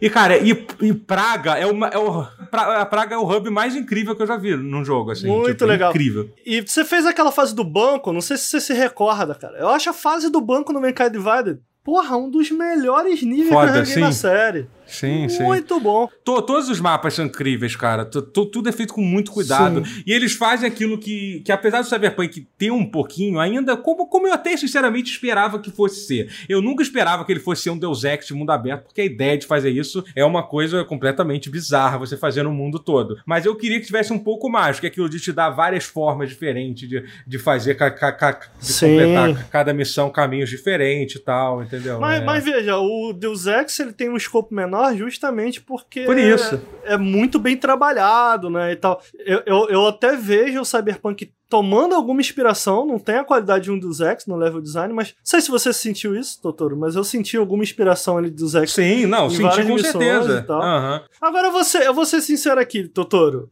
A minha cabeça ainda tá, tá presa aqui no Cyberpunk. Eu gostaria muito que a CD Projekt ela gastasse É, o dinheiro que ela tem que gastar. Pô, é assim, reestruturasse o que tem que reestruturar. Eu queria muito. Eu queria muito que esse jogo alcançasse todo o potencial que eu sinto que É, ele tem. eu cara. acho que assim, a salvação pode, assim, a- pra mim, para mim, para mim é o cenário ideal, assim. É assim, você pode ver, cara, a gente precisa Night City é muito foda, cara. É, não, isso, isso é muito foda, é incrível. Então, assim, e eles falam assim, cara, a gente precisa fazer tudo. Então, o que a gente fazer? A gente vai fazer uma expansão que vai ser maior do que Blood and Wine ainda. A gente vai Uhum. despirocar nessa expansão, aproveitar que o jogo vai ter feito. Vai ser quase um jogo novo e, tipo, e, e que, e que vai ser A essa parada expansão. que eu É- acho que isso é meio sonho. A galera fala muito de No Man's Sky. Não, assim, total sonho. É sonho, Não, sim, não, mas me é- me parece- que fura a bolinha de vocês, ó, pum, não vai acontecer isso. Não, me parece sonhadora a ideia de, da- do No Man's Sky se aplicar aqui, porque o No Man's Sky é outro jogo. O No Man's Sky sei, é mas, outro mas, jogo. Lucas, mas Blood and Wine é um negócio surreal. Você jogou Blood and Wine? É Blood muito and Wine é bom, cara. absurdo. Eles fizeram outro jogo, mas... Mas eu, eu digo é porque eles fizeram Blood Wine, Blood Wine eu- que eu, eu, eu entendi, até porque eu vi a análise do Ricardo da- das expansões, eu vi que era uma parada muito grande, era tipo uma expansão de verdade. Era aqueles DLC que tu para e fica, caralho, isso aqui é um DLC, pô, isso aqui é um DLC foda. Agora, tipo assim, se tu vê o, lançamento do The Witcher 3, mesmo com bugs, não foi. Cara, foi, como, como a gente- foi tipo um jogo, jogo da década, assim. Foi tipo, cara, esse é um dos jogos mais incríveis. Esse primeiro ano do Cyberpunk, eu sinto que até final de 2021, cara, eles vão ficar só arrumando o jogo. Então, tipo assim, eu não sinto que eles vão ter Sim, sim. o, o, o, Infelizmente. o tempo, a coisa pra eles fazer esse tipo de, expansão ambiciosa. Então, tipo, quando fala pra mim, não é nem na maldade, eu me senti até meio cruel, mas eu realmente acho que não tem viabilidade disso acontecer. Eu acho que até o próprio Não, DLC. não, veja, eu não tô, eu não tô só falando de, de, Não, eu de falei, expansão, eu falei não. que esse era o meu sonho, É, era um eu sonho irreal. Assim, eu não tô é falando isso só de eu expansão, não. Eu tô falando, assim, das ideias do jogo base, sem o cara comprar a expansão, como é o caso do The Witcher, do jogo base deles voltarem e melhorarem essa porra. Eu gostaria muito de ver isso, eu acho que não vai acontecer, é só sonho. Mas dito isso, eu acho que com a expansão, eu acho que eu acho que a galera tá falando, eu acho que vai ter expansão. Inclusive eles já falaram de planos Vai, de vai DLC ter, vai no- ter. No não sei se vai ser paga agora, depois de tudo que aconteceu, mas tem planos de DLC. Eu acho que a expansão pode melhorar bastante o jogo, mas eu gostaria de, antes que eles trabalhassem na expansão, eles voltassem, dessem um passo pra trás, abraçassem o criticismo. Uhum. E, e é bom, importante lembrar, The Witcher 1, mano, eles reescreveram The Witcher 1, tá? Eles reescreveram um monte de personagens, reescreveram um monte de quest, refizeram personagens, repintaram, retexturizaram, adicionaram áreas, adicionaram contos. Agora, The Witcher 1 era um jogo muito mais barato pra fazer isso, entendeu? Sim. Fazer isso tudo num jogo com 20 línguas, tão ambicioso como o Cyberpunk, enfrentando o problema que eles estão enfrentando agora, vai ser complicado. Agora, e ainda mais o escopo, né? O escopo de The Witcher era um jogo muito menor, né? The Witcher, o Cyberpunk é um jogo enorme. Então, assim, parte de mim, o sonhador em mim, fica, porra, porra, CD Projekt. Vamos aí, vai. Vamos aí, galera. Enfim, é só isso mesmo. É isso aí. Totoro, conclusões? Conclusões? Eu não sei. A gente, já, a gente já teve várias conclusões aqui, a gente já chegou em inúmeras aqui. Eu só, eu só, só quero que, que, que fique bem. Que, que as Eu coisas quero que fiquem fique tudo bem, cara, que tudo melhor. Eu quero que fique tudo bem. Eu Um quero que... excelente final de podcast, esse, cara. A gente passou detonando os caras. Eu espero que fique tudo bem, apesar dos pesares. Gente, então eu acho que é isso. Valeu, gente. Queria agradecer aí todo mundo o bate-papo. É, obrigado aí, Totoro, pelo, pela troca de ideia. Mano, ainda, ainda queria falar mais com o Totoro de Cyberpunk. Eu vou falar Não, em off. sim. Eu vou Sim. falar em off, mas quem sabe de repente, mais pra frente, quando eu terminar É. o jogo, É. eu, eu sento com o Totoro aí pra gente bater Eu vi, mais de eu, repente. vi, eu vi dizer que você tava pensando em só ter- voltar depois do patch, nem fudendo, tem que terminar essa porra, cara. Não, que não, falar. eu, eu tô terminando. Eu, eu quase. Porque teve um momento que eu peguei tanto bug que eu falei, caralho, tá foda. Mas eu já desisti dessa ideia. É, é. Eu- Let's go. Eu quero. Eu tô com dois personagens, inclusive, né? Ah, eu também tô, eu comecei outro Eu tô com dias. dois personagens. Comecei outro, comecei o terceiro agora recentemente aí. Mas vamos lá, galera. Vamos lá. É. Valeu. Eu queria, eu queria voltar a sentar com o Totoro pra gente falar mais de, de Cyberpunk, mas eu quero terminar o jogo. Eu realmente quero muito terminar o jogo antes de falar mais dele, cara. Totoro, é, antes, só, deixa eu só agradecer rapidamente aqui o Locker BR pelos dois meses de sub, o Anautilus por dois meses de sub, o Felipe Perito por sub e Prime, o Matheus Feldman por sete meses de sub, o Luke Grid por sub, o Celo Floresto por três meses de sub e o Dediro por 15 meses de sub. Obrigado, gente, por todos os subs aí. Muito foda, sério. Porra, teve sub pra caralho. Então, obrigado. Obrigado pela, pela, pela, pela galera assistindo. Valeu, gente, 700 valeu. pessoas quase batemos. A gente tem uma hora que a gente bateu pois é, 700. olha aí. Achei incrível. E, Totoro, por favor, fale sobre suas redes sociais, sobre teu podcast aí, dá um, dá um, dá um jabazinho que daí eu encerro pra valer o podcast. Oi, gente. Então, é, eu faço live na Twitch, twitch.tv barra Totoro. Tem meu podcast também, que se chama Pause, que eu lanço toda semana. Você pode ver no YouTube, no youtube.com barra Totoro Daily, ou procurar no, no, no Spotify, nas mídias de podcast também a versão de áudio.